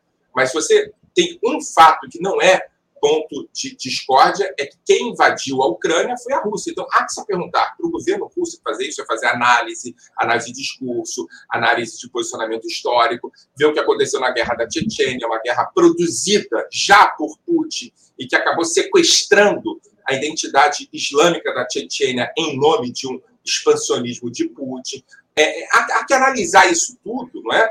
é? E pensar o seguinte: olha, nessa análise, eu posso justificar que não haveria expansão de Putin ou não, né? É. E não perguntando para a Ucrânia. A Ucrânia foi invadida, né? Atualmente, a única coisa, a única, você pode perguntar para a OTAN, você pode perguntar para os Estados Unidos, você pode perguntar para a política gaga é, é, do presidente norte-americano, você pode perguntar para a Alemanha, que agora está se armando novamente, você pode perguntar para um monte de gente. Agora, o único grupo que você não pode perguntar é para a Finlândia, né? É, é em 39, ou para a Ucrânia em 2022. As vítimas nunca são as responsáveis pelos, pelos ataques que sofrem. Sempre os ataques que sofrem têm como responsabilidade aqueles que praticam os ataques. Legal. Esse é o professor Michel German. Alegria estar contigo aqui, um dos líderes do grupo Judeus de Esquerda do país, é professor na UFRJ, já teve aqui na Pós TV 247 mais de uma vez, respeitado nacional e internacionalmente pela sua capacidade analítica. Você vai voltar muitas vezes, viu, Michel? Alegria grande na tua presença aqui. Eu agradeço o convite. Esperemos pela paz, que seja breve e não cause muitas vítimas. Obrigado. Valeu, obrigado. Vamos lá. Ah, chegou mais um superchat aqui. Bolsonaro está apoiando Putin por causa do agro e de possíveis parcerias relacionadas a eleições. Não tem nada a ver com ideologias. A meu ver, a posição dele é estratégia para as eleições. É o debate que a gente ia fazer com o Michel e que não deu tempo de fazer até a partir. Eu vou ver se eu coloco essa questão para Mário Vitor e, e, e, Miola também sobre esse giro do Bolsonaro e esse é, WhatsApp de ontem dele realmente muito impactante. Vamos embora. Vamos, vamos, vamos rolar, vamos rodar, vamos rodar. Jefferson Miola, tudo bem? Bom dia, Mauro. Tudo bem? Um abraço grande para ti. Já antecipo um abraço também ao Mário e a toda a comunidade. Mário Vitor Santos, como está você? Muito bem, Mauro. Boa tarde. Boa tarde, Miola e aos amigos todos da TV 247. Prazer estar com vocês mais uma vez. Teve alguém aqui, alegria grande a gente estar tá junto, que disse: esse Mauro é muito esperto. Eu não acho que eu sou tão esperto assim. Só convida a gente que concorda com ele. É. Agora nós vamos ver gente que não concorda com o Mauro aqui nessa conversa, vai ser muito legal. Por sinal, já desde a semana passada, gente, é assim. É. Tem dezenas de pessoas que vêm à TV 247 e apresentam uma visão diferente dessa que o professor Michel German apresentou. Como eu disse, o German é respeitado nacional e internacionalmente, é alguém que estuda em profundidade. As pessoas ficam xingando, tem gente, as pessoas não, desculpa, perdão pela generalização. Há pessoas que ficam aqui xingando, dizendo que ele não sabe de nada. Gente, é inacreditável que a gente esteja uh, vivendo, uh, vivendo essa situação aqui. É impressionante. Realmente eu fico entristecido. E, mas quero dizer, ó, não é a maioria. Né? A imensa maioria das pessoas está aqui para aprender, para ouvir opiniões divergentes, como nós vamos ouvir agora, e vamos, vamos conversar. Vamos conversar. Eu tenho certeza, a maioria da comunidade 247 é a esquerda que defende a democracia e defende que a opinião se constrói pela divergência. Eu, o Mário e o Miola, a gente faz 15 dias que a gente só diverge. e nós estamos aprendendo um com os outros, né? E estamos cada dia mais amigos. Então, chega de xingamento. Vamos lá. Nosso tema agora. Se der, vamos falar do Bolsonaro, tá? Esse giro do Bolsonaro aí, esse WhatsApp dele de ontem, mas eu gostaria de antes, Mário e Miola, a gente entrar no tema da mídia, que a gente prometeu tratar na semana passada, não deu tempo. E até foi bom não ter tratado, porque aconteceu tanta coisa e ficou tão relevante a questão da mídia é, nessa última semana que eu acho que é bom que a discussão tenha vindo para hoje. Né? Nós temos um cenário que é uma crescente censura às mídias é, russas no Ocidente. É, as mídias russas estão sendo bloqueadas, em alguns casos banidas. Ontem foi, foram banidas da Europa a Sputnik a RT a Russian Today. Esse é um processo que está se espalhando pelo mundo. O macartismo está ressuscitando com força inaudita. Né? A gente deu uma matéria hoje que teve uma enorme repercussão. Estão proibindo gatos russos ou gatos criados na Rússia de participar de competição internacional. O, o Luan falou mais cedo de russos que estão sendo hostilizados em supermercados na Alemanha. É, na, em Portugal, foi suspenso um curso sobre Dostoiévski numa faculdade. Depois voltaram atrás. E a alegação era o clima internacional. Imagina, a gente suspendeu o curso sobre um negócio assim. É inacreditável, inacreditável. E a gente tem algo que acontece do ponto de vista governamental, mas não apenas do ponto de vista governamental. As plataformas estão impondo sanções também às mídias russas e, aparentemente, o Mário trouxe uma informação ontem, a jornalistas que têm uma visão distinta da visão ocidental. Então, queria entender esse cenário. Nós vamos depois falar, ou se vocês quiserem também abordar, mas acho que a gente podia deixar para o segundo momento abordar o cenário da mídia na Rússia. Né? Mas acho que, acho que a questão fundamental para nós, até porque estamos aqui no Ocidente, é a questão ocidental. E qual é o risco que a gente corre, né, gente? Qual é o risco que nós que temos opinião independente corremos uh, nesse momento aqui no Ocidente. Mário, quer começar? Claro. É... Bom, é o seguinte: muitos jornalistas têm sido é, hostilizados por essa decisão é, das plataformas americanas, não é? Facebook, YouTube, Twitter, é, de censurar, eliminar o conteúdo de meios de comunicação é, russos no Ocidente, nos Estados Unidos, na Europa e até também, ao que parece, no Brasil, aí pela, pela vamos dizer assim, pela, pelo aviso que essas plataformas, é, é, no Twitter especialmente, têm feito no sentido de que dizer que vão ser derrubados esses perfis de jornalistas, é, ou que é um aviso que vai ser repetido. Então, já nota-se um clima de censura no, no, no, em, em alguns veículos, plataformas dessas, é, é, que seguem, vamos dizer, uma espécie de determinação explícita ou implícita do governo americano em guerra fria com. É, e eu diria. Talvez a maioria deles, a maioria avassaladora deles, já esteja calibrando o seu noticiário de forma a não virem a ser desmonetizados ou excluídos do, dessas plataformas que hoje são é, é, fonte de renda e muitas vezes da própria sobrevivência desses veículos. Vejam bem a situação que nós estamos vivendo, uma situação de censura planetária, ou pelo menos ocidental, à, livre circulação de informações e de autocensura prévia por, por parte dos, dos veículos. É uma espécie é, de guerra informacional, a verdade, sabe, está totalmente ameaçada, a, a cobertura desses veículos sob suspeita, o pluralismo não existe, não é? A equidistância não existe, e mais, em última instância, se pode dizer que nós já estamos vivendo sob uma ditadura dos Estados Unidos operada pelas big techs americanas.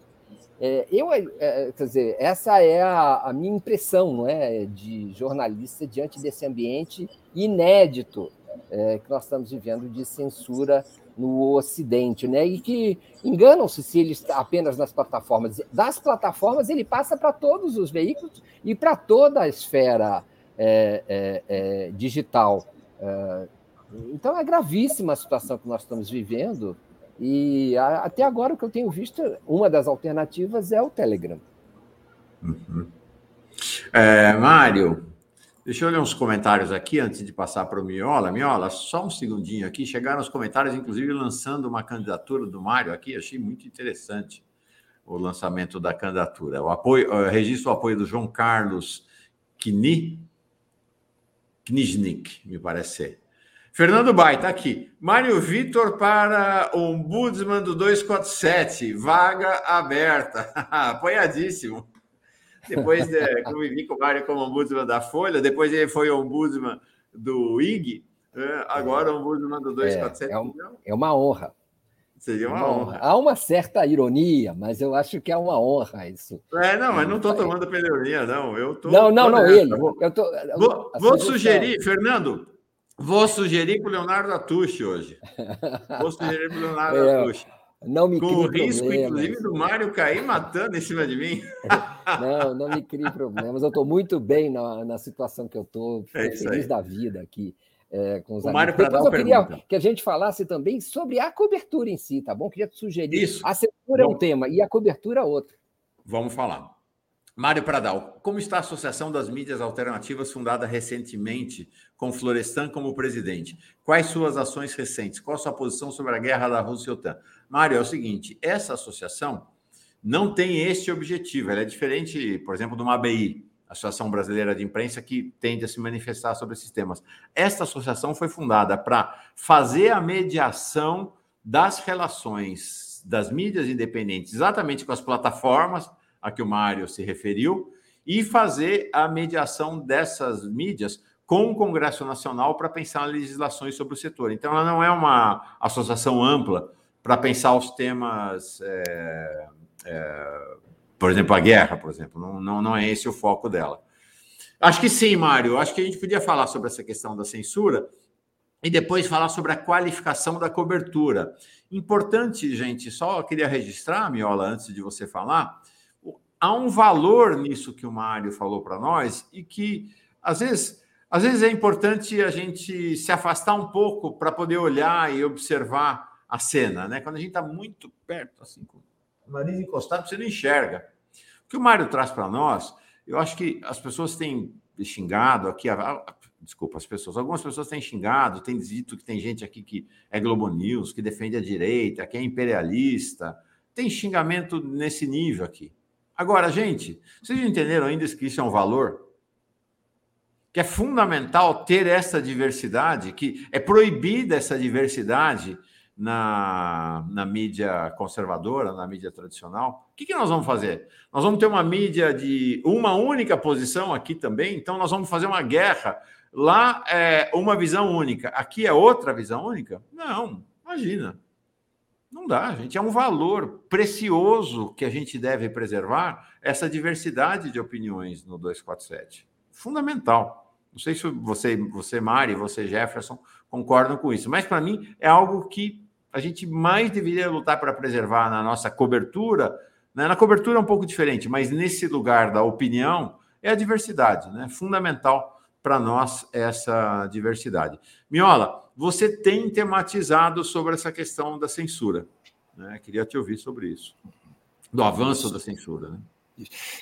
Eu só pego esse teu gancho aqui inicial, Mauro, para dizer da condição que a gente está comentando sobre isso, que é um dos acontecimentos dramáticos, né, e que é, é, nós preferiríamos enormemente que não estivesse acontecendo esse conflito hoje no mundo ao, aos, aos, pacifistas, aos libertários, né, à esquerda, aos socialistas, aos democratas, não interessa isso a guerra. Nós somos genuinamente contra as guerras.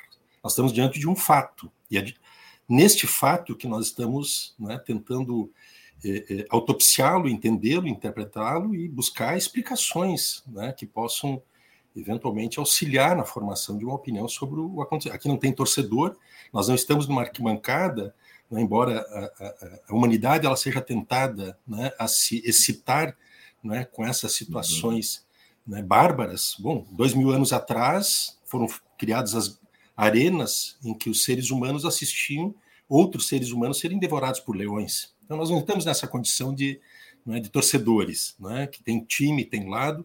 Me coloco muito numa condição né, de observar né, os distintos ângulos do problema e tentar interpretar e analisar é, origens, causas, responsabilidades e consequências. Ponto. Eu digo isso porque quero me afastar dessa condição de um torcedor que é pró-Putin ou é pró-Ocidente. Estou longe dessa, né? embora tenha uma opinião sobre as responsabilidades diferenciadas nesse processo.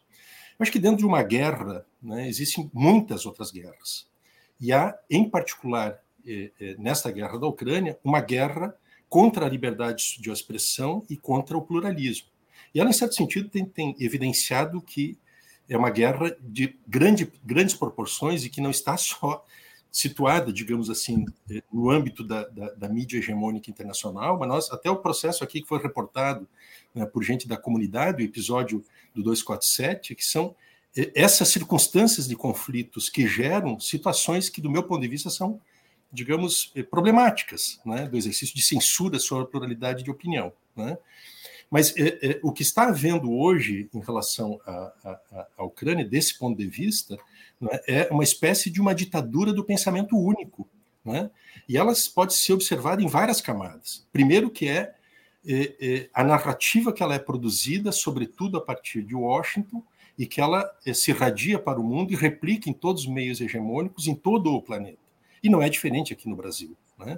É, se nós observarmos, por exemplo, eu tenho acompanhado sobretudo a CNN e a Globo News, se vocês observarem, não existe contraponto nessas narrativas. Uhum. O, o, o, representante, o, o, encarregado de negócio da embaixada da Ucrânia, ele desfila na CNN três ou quatro vezes por dia, mas não tem nenhum diplomata russo né, para apresentar a sua posição.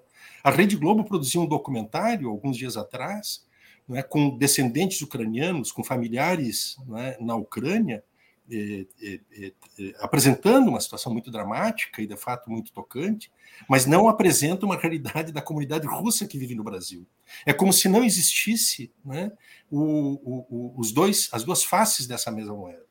Então, isso se reflete né, nessa pasteurização, essa homogeneização do pensamento sobre os acontecimentos, e só identifica uma autoria do mal né, e a autoria do bem, que é o mundo ocidental. Né? Então, esse, esse é o primeiro aspecto que eu acho que é importante né, é, a gente também observar. Segundo, há um processo né, que é um ataque brutal à liberdade de expressão e, e, e, e de opinião e ao, ao, direito à informação, que essa proscrição é, dos veículos é, de nacionalidade russa no mundo ocidental, né, que é o Russian Times e o, e o Sputnik, mas não é só isso.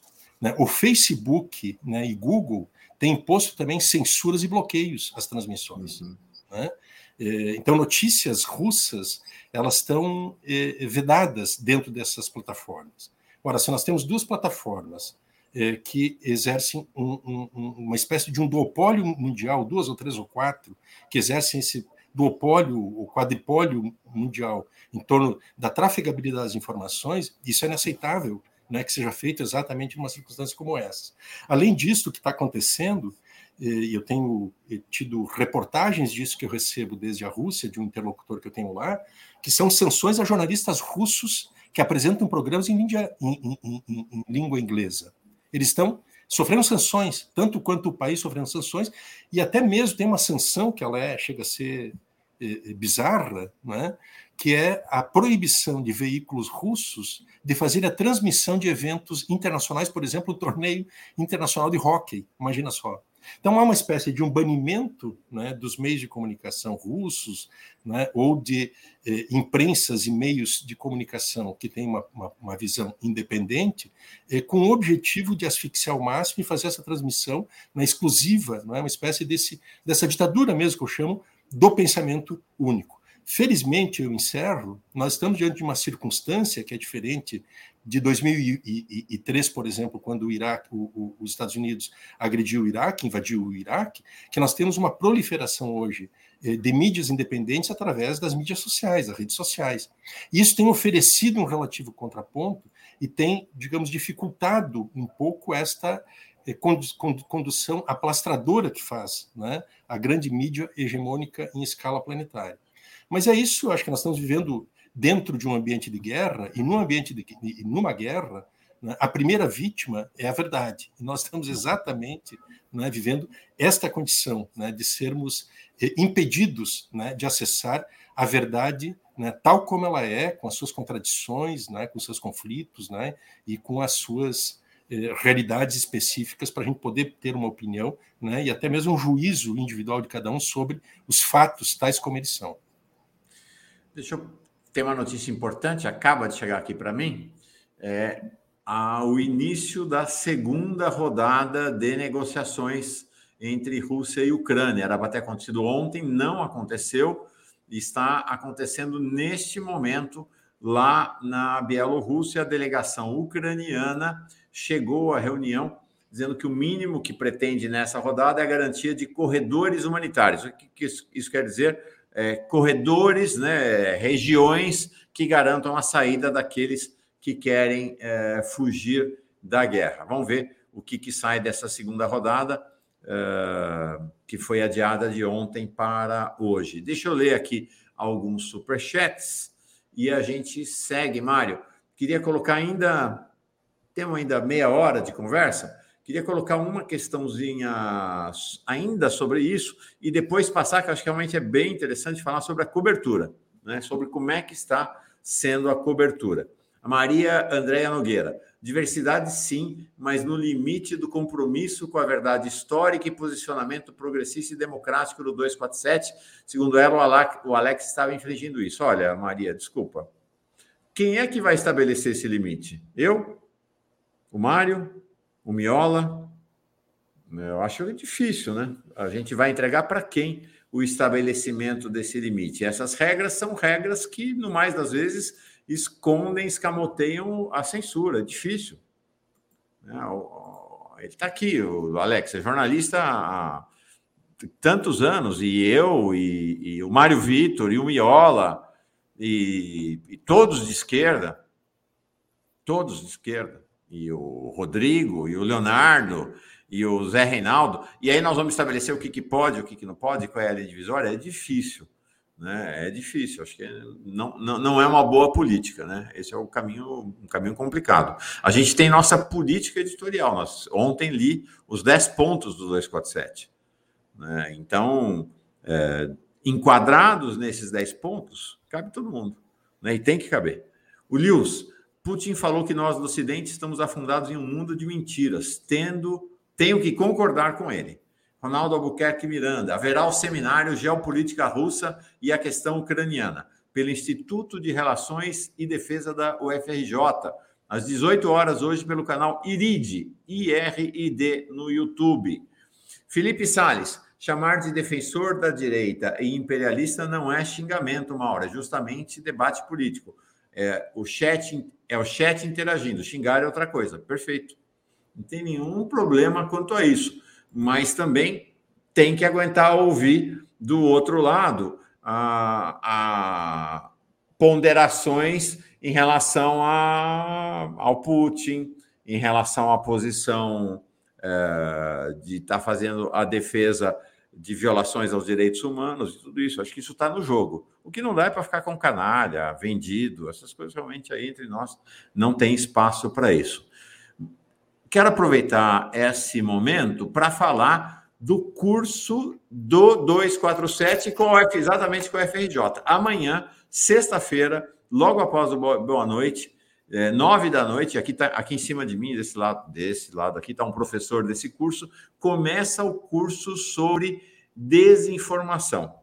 Fundamental, né? Exatamente esse é o nosso tema de agora, né? O, o curso sobre desinformação. O que, que é desinformação? O que, que é fake news? Como elas se constituem? Opa, como elas se compõem? Como combatê-las? Esse curso vai ter é, é, dois meses de aulas e depois vai ter a formação de brigadas de pessoas que desejem, especialmente no processo eleitoral, combater a desinformação. Mário, uma questão para ti.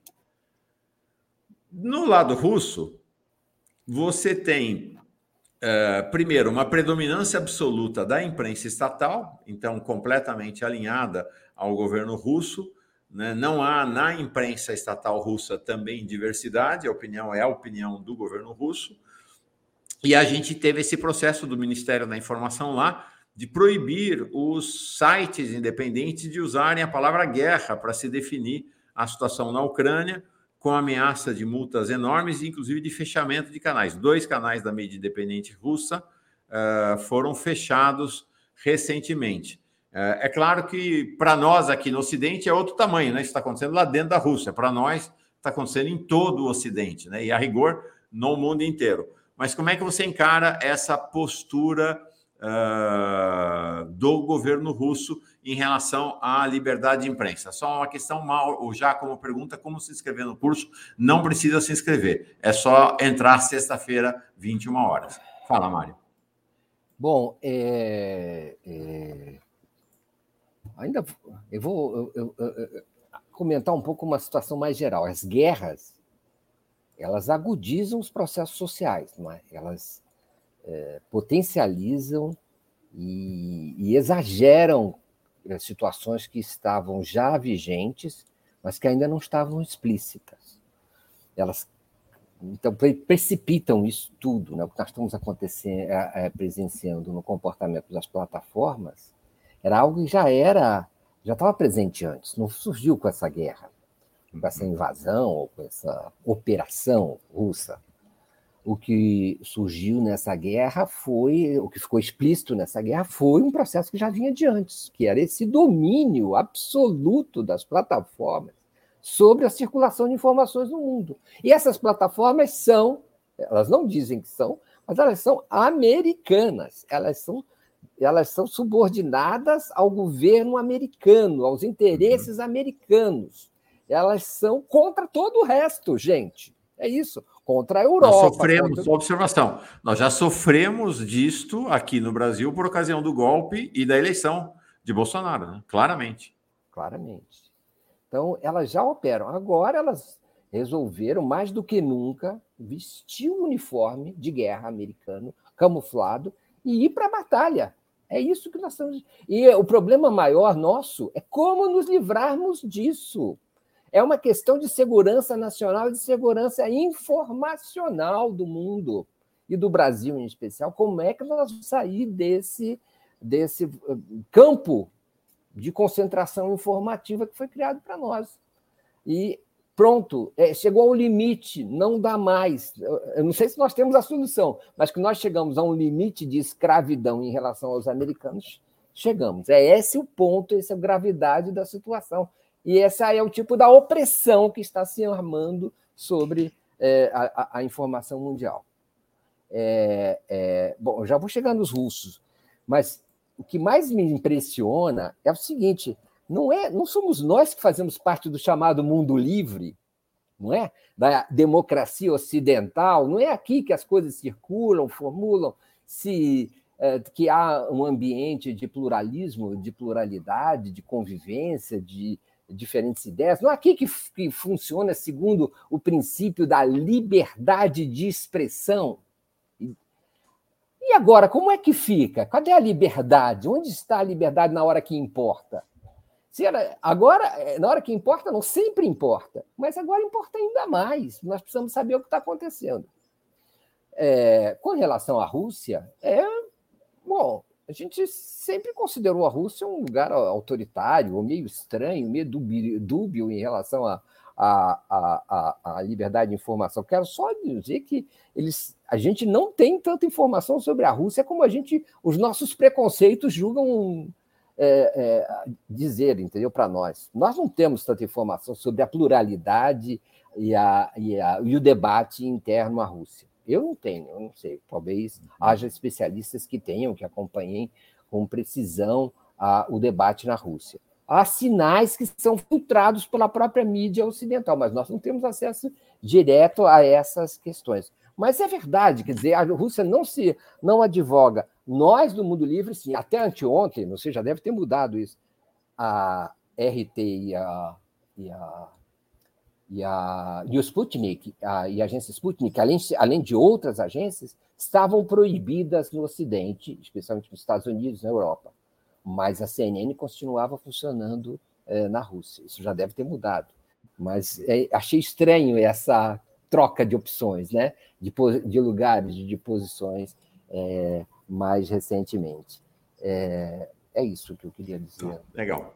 É só uma observação, essa informação em relação à proibição do uso da palavra guerra, nós publicamos o 247 não com base em nenhuma fonte ocidental, foi o próprio comunicado do Ministério eh, da Informação russo.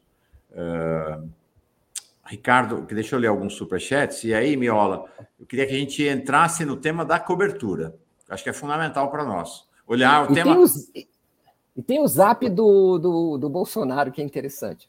Mas é, pois é, eu queria que a gente falasse sobre isso. Esse zap é, como, como o pessoal diz, a terra plana capota, mas acho que tem mais do que, a capota, do que o capotamento ali.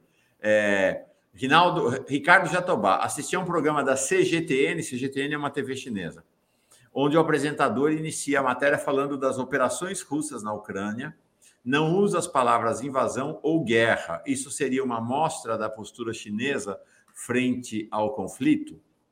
Mas isso não é estranho a nós. Não podemos falar golpe na imprensa profissional brasileira. Não, dá, não, não, não, circula a palavra golpe aqui em relação ao que aconteceu em 2016. Sim, exatamente. Não circula. Nós sofremos é... disso. É, a questão, Mário, e acho que essa questão que o Michel German disse, é que, como dizia a minha avó, o pau que bate em Chico bate em Francisco. Não dá para a gente protestar contra a post essa postura da mídia aqui e ficar indiferente a de lá. Eu acho que tem, tem que ter um olhar crítico, né? Uhum. Porque senão você acaba assumindo uh, um olhar que, de um jeito ou de outro, uh, coonesta com algum tipo de censura. Acho que é só. E é claro que para nós, uh, nós estamos aqui debaixo do império dos Estados Unidos, né? Para nós essa é a questão central, né? O combate a eles, né? Mas isso dá de várias formas. Por exemplo, não se pode ouvir fonte russa no Brasil, na imprensa Sim. profissional brasileira. Isso já não é uma espécie também de, de censura?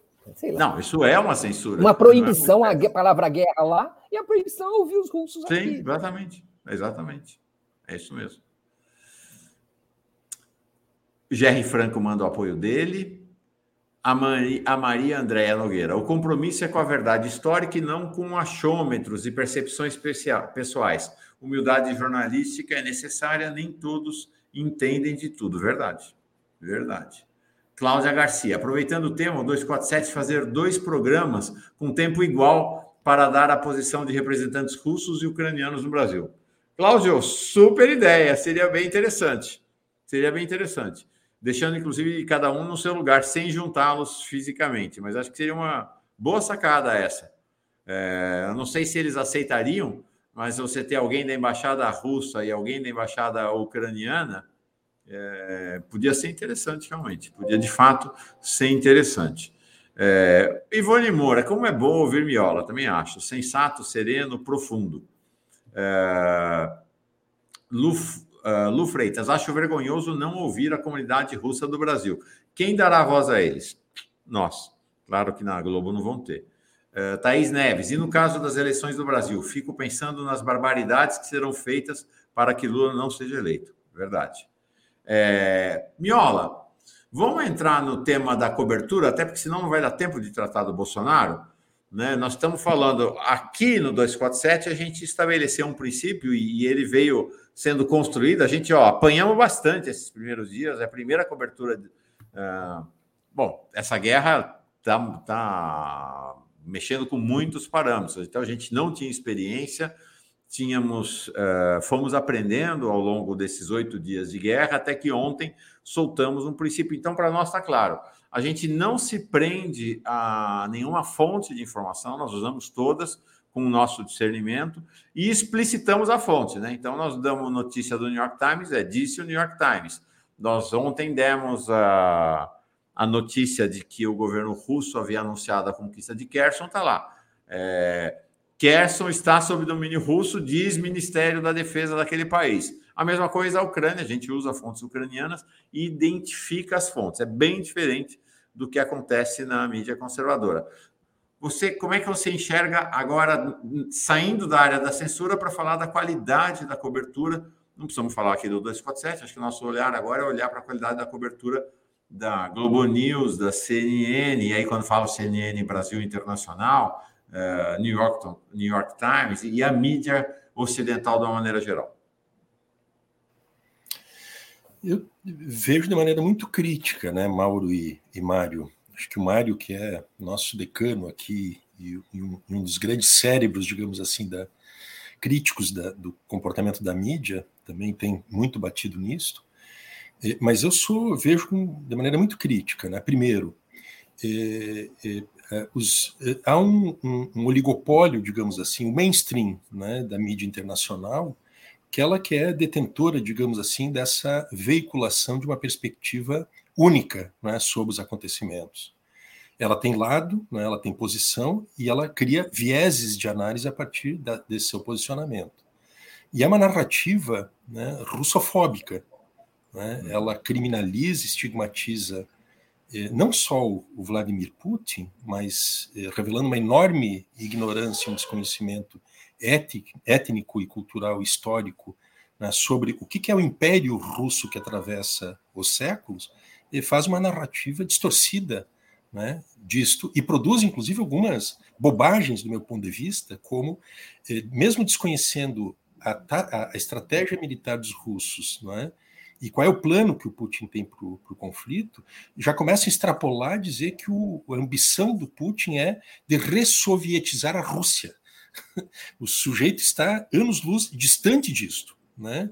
Ele, inclusive, eh, tem um regime que é um regime autoritário, eh, eh, pode-se dizer, inclusive, com limites democráticos, mas ele é um regime liberal capitalista. Não estamos falando aqui de uma ressovietização, mas são essas fantasias que são produzidas e que têm um objetivo muito claro, né? que é de criar um espantalho, né? demonizar né? o inimigo né? do Ocidente, né? que é esses, esse, esses bárbaros né? eslavos né? do panrussismo. É, um outro aspecto que eu acho né, dessa cobertura, que ela é uma violência à própria liberdade de expressão que nós aqui comentamos, né? e é um critério é, é, é, mínimo né, de estabelecer o contraponto de informações. Eu trouxe aqui os dois exemplos que eu tenho acompanhado com certo nível de irritação, acompanhando a cobertura que fazem a CNN e a Globo News, mais além, digamos assim, da verdadeira indigência dos comentaristas desses veículos, que têm uma preguiça, eu acredito, de estudar, de ler e de examinar os fatos. Mas, para além disto, a escolha editorial ela é muito clara, é estabelecer um lado só do problema. Né? Então, eles fazem isso que eu mencionei anteriormente. Não é razoável né, que o encarregado de negócios da Ucrânia ele desfile quatro ou cinco vezes pelo noticiário da CNN e não tem nenhum contraponto sobre esse personagem. Não tem uma visão diplomática oficial do outro lado. Ou então a própria repercussão dos dramas de, dessa, dessa, desse conflito militar em relação às comunidades radicais no Brasil. Só mostra um lado né, dessa moeda. Então, eu acho que tem um, um, um problema muito grave né? ele vem em prejuízo, né, inclusive, de um esclarecimento, de uma, de uma, da transmissão de uma opinião equilibrada e sem viés com, com a realidade tal como ela é. Então, acho que tem uma carência muito grande nisto, né? E, e, reitero, felizmente nós estamos vivendo num momento que é um momento de expansão das redes sociais e da emergência de meios de uma mídia independente que tem conseguido com certos grandes limites né, de, de, de, audiência né, e, e, de abrangência, tem conseguido estabelecer minimamente um contraponto. Né? Agora, o que nós estamos vivendo hoje, né, nessa situação, que é uma situação que eu diria, nós estamos vivendo uma espécie das, das dores do parto de uma nova ordem, que tem que ser repensado tudo, inclusive esses controles né, imperiais que são feitos sobre esses veículos que são estadunidenses, não é razoável que Facebook, Google, YouTube eh, eh, e todas as outras plataformas que elas sejam dominadas e controladas né, desde os Estados Unidos, seja nos conteúdos que, que vão transitar por elas, ou seja nos conteúdos que são originados a partir delas. Então, isso me parece que nos coloca diante de uma situação democrática fundamental, que é necessário se repensar isso, da mesma maneira que vai ser necessário se repensar né, a própria situação do mundo em relação ao funcionamento dos seus organismos. Porque o discurso que fez o Biden na terça-feira, no Estado da União, ele é um discurso que afronta totalmente o direito internacional. Totalmente o direito internacional. Ele impõe unilateralmente sanções, ele impõe, né, ele, ele se comporta como um pirata, né, que faz uma pilhagem, a rapinagem em relação às, às reservas russas, mas tem um aspecto que é mais grave. Ele proíbe a Rússia de, de, de participar das reuniões da ONU em, em, em Nova York. Ora, isso demonstra, evidentemente, que, da mesma maneira que o Facebook, Instagram, YouTube não podem ser né, eh, oligopólios controlados pelo poder imperial dos Estados Unidos, a ONU não pode ficar mais sediada nos Estados Unidos. Né, exatamente né, por esse aspecto de que a, a, a, os Estados Unidos, que deveria ser um território neutro ali na sede das Nações Unidas, ele, na verdade, está impossibilitando que uma grande potência, que é uma potência nuclear, que integra o Conselho de Segurança da ONU, participe fisicamente, presencialmente das reuniões. Mas isso não existe. Isso é uma, um, um, um, arbítrio né, unilateral dos Estados Unidos e ele vem em desserviço ao processo de negociação e de solução pacífica e política e diplomática desta crise e de um mundo que seja um mundo de, de, de respeito, de pluralidade, um mundo de paz. Então ele contribui para esse para esse, esse processo, né, que é um processo de acerramento das disputas, e os meios de comunicação eles têm servido essa cobertura tal como ela está sendo feita, ela tem servido, se prestado a isto que é um grande projeto estratégico dos Estados Unidos nesta guerra, que é uma guerra semiótica, simbólica e uma guerra de predomínio da sua narrativa através desta cobertura né, que vem, ser, vem sendo feito desta exata forma que eu acabei de comentar. Perfeito, legal. Mário, nessa linha do Miola, nós éramos muito jovens, mas nos lembramos das duas guerras uh, contra o Iraque, dos Estados Unidos contra o Iraque. Lá já houve uma cobertura da imprensa ocidental e brasileira, é, na qual era vetada qualquer informação do lado iraquiano e qualquer porta-voz iraquiano, enfim. A gente já vivia uma situação de uma cobertura totalmente pautada pelos press releases e pela visão dos Estados Unidos. Qual é a diferença em relação a hoje, a cobertura de hoje? Como é que você enxerga a diferença desses dois momentos? Olha, é a, principal diferença que eu vejo hoje, os Estados Unidos não, e a Europa não estão diretamente envolvidos no conflito, não estão lutando, não há forças americanas e europeias diretamente envolvidas nos combates. Isso é uma diferença fundamental. Quer dizer o seguinte: quer dizer, claro que há não é, seus agentes, seus representantes, assessores, consultores e também o, a Ucrânia efetivamente é uma espécie de agente desses interesses ocidentais ali na, naquela região. Né? Mário, só me, me permite, viu, Mário? Eu, eu, eu, diria assim: eles estão participando indiretamente numa guerra por procuração, terceirizaram a sua participação Exato. na guerra contra a Rússia através do envio de armas, munições e dinheiros. É uma forma de participar da guerra, é. não diretamente, mas, É, não diretamente isso, mas a questão do direto e o indireto não é, não é qualquer questão. É uma questão fundamental para esse meu ponto aqui, que é o seguinte. Aí, como não há vidas americanas, especialmente, e, e europeias envolvidas, não há cobertura. Não há cobertura. Praticamente não há cobertura. Não há cobertura no campo, lá. O que acontece são cobertura de sanções, cobertura de reunião da ONU, Uh, vídeos que são filtrados pelo, pelas plataformas e são verificados pelos, pelos veículos. E a cobertura mesmo, saber o que está acontecendo no campo, ninguém sabe.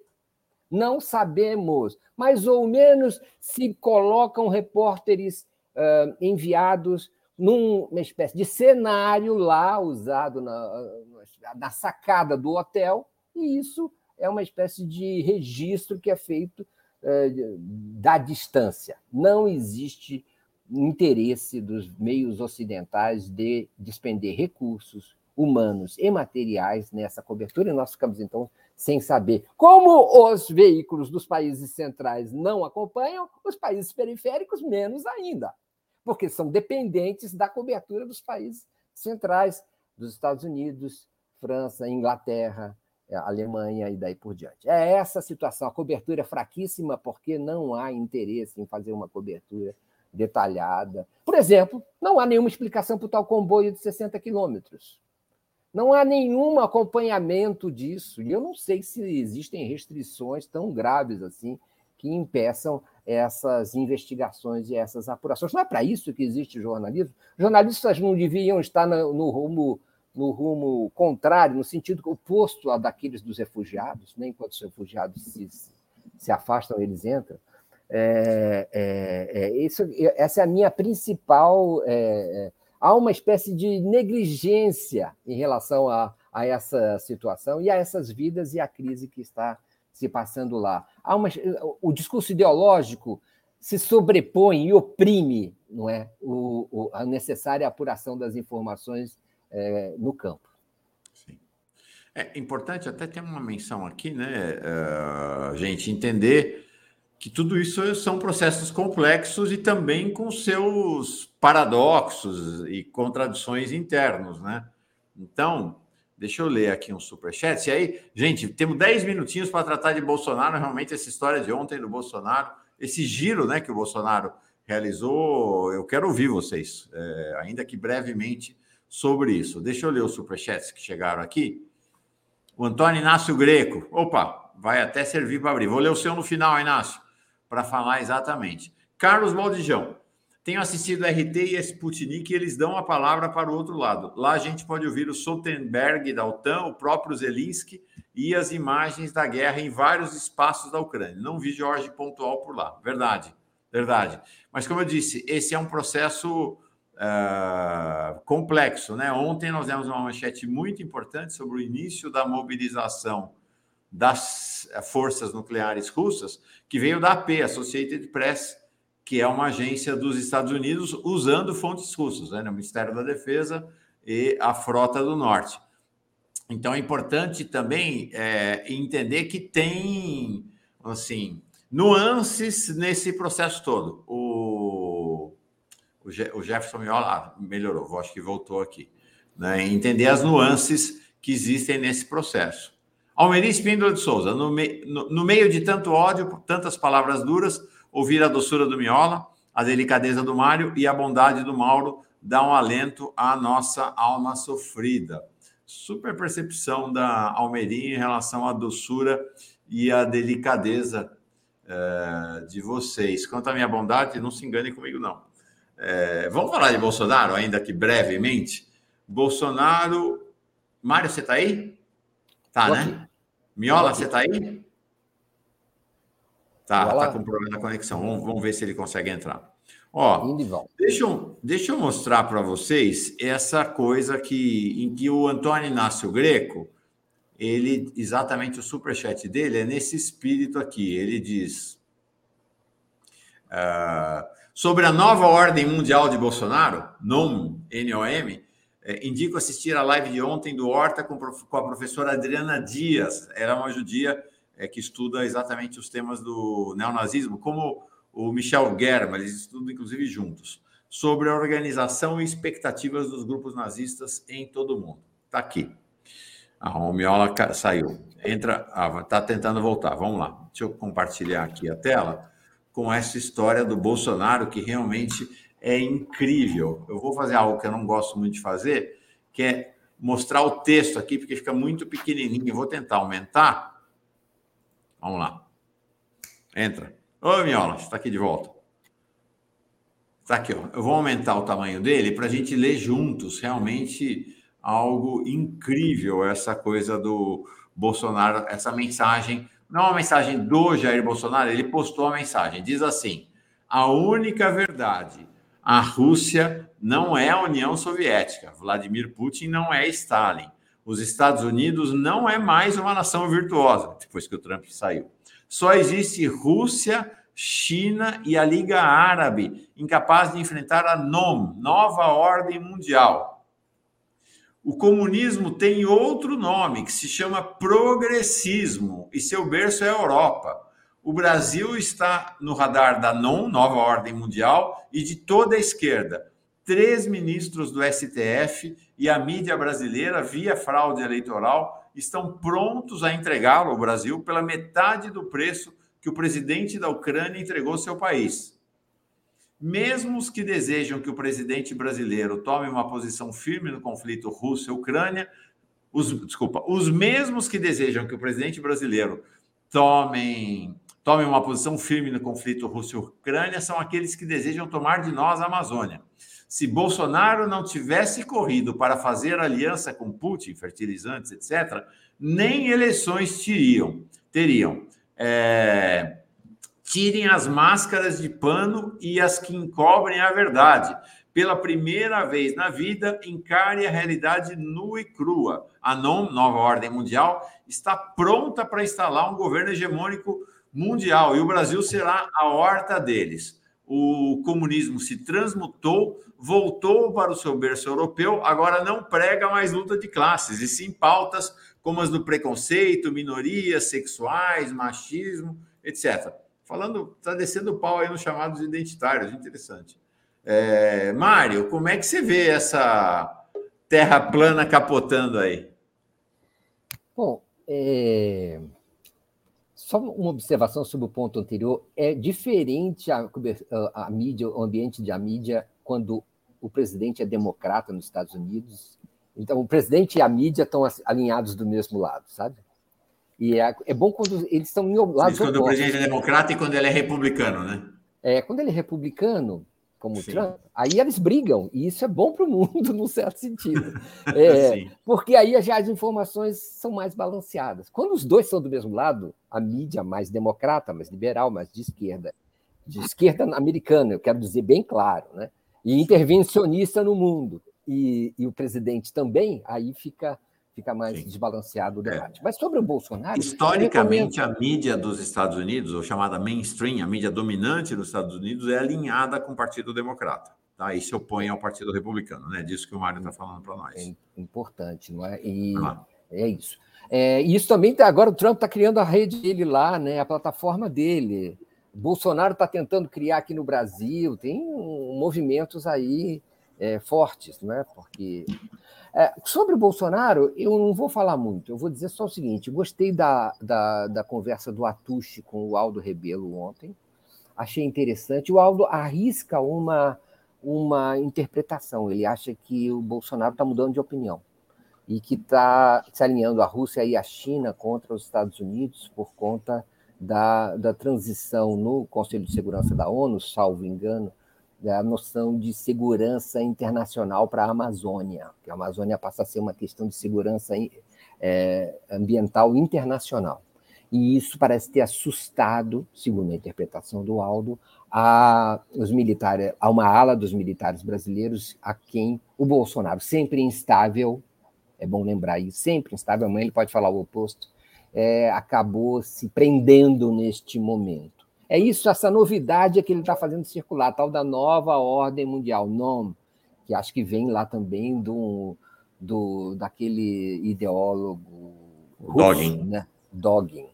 Uh, é por aí que eu acho que estão acontecendo as coisas, mas é interessante perceber essa disjunção entre os Estados, os Estados Unidos e Brasil, mas esse Brasil que, é, de certa maneira, recupera uma, uma, uma, noção independente da diplomacia brasileira e ou, namora com isso, e, ao mesmo tempo, é, é, é, é junto aos militares, junta esse debate sobre a situação ambiental da Amazônia brasileira de ser é, objeto de soberania não brasileira, mas internacional, tema que é muito caro aos militares. Será que os militares, Braga Neto fez essa transição, é, o ministro da Defesa, Braga Neto, fez essa transição é, no sentido estratégico? É interessante pensar é, nesses termos também. Ó, não estamos conseguindo colocar o miolo, ele entra e cai. É, não está dando, deixa eu ver. É. Não, não vai dar. Não vai rolar o miolo, infelizmente. Ó, eu tenho uma visão diferente dessa do Aldo Rebelo. É... Outro dia veio também um intelectual no Boa Noite, o.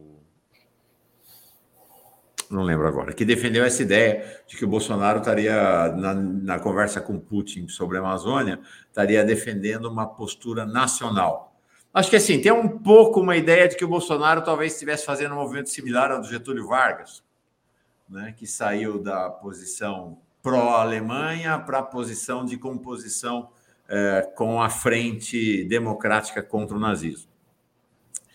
Eu não acredito nisso, não acho. Eu acho que quando o Bolsonaro foi negociar, foi lá conversar com Putin sobre a questão da Amazônia, é importante ter claro qual é a política concreta do governo Bolsonaro para a Amazônia. A política concreta do governo Bolsonaro para a Amazônia não é defesa da floresta, é destruição da floresta. Nunca houve uma destruição tão massiva da floresta amazônica como no governo Bolsonaro. Então, esse acordo Putin-Bolsonaro, eu não acho que atende aos interesses dos brasileiros. Os interesses dos brasileiros é a preservação da Amazônia e não destruição da floresta, que é como o Bolsonaro está ah, jogando o jogo.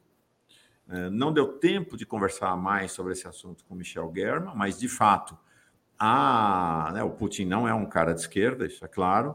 Há uma articulação ampla do Putin com movimentos de extrema-direita, sinais que ele realiza em relação a movimentos de extrema-direita na Europa. Então, a questão né, da relação dele com a extrema-direita não parece ser um problema para ele.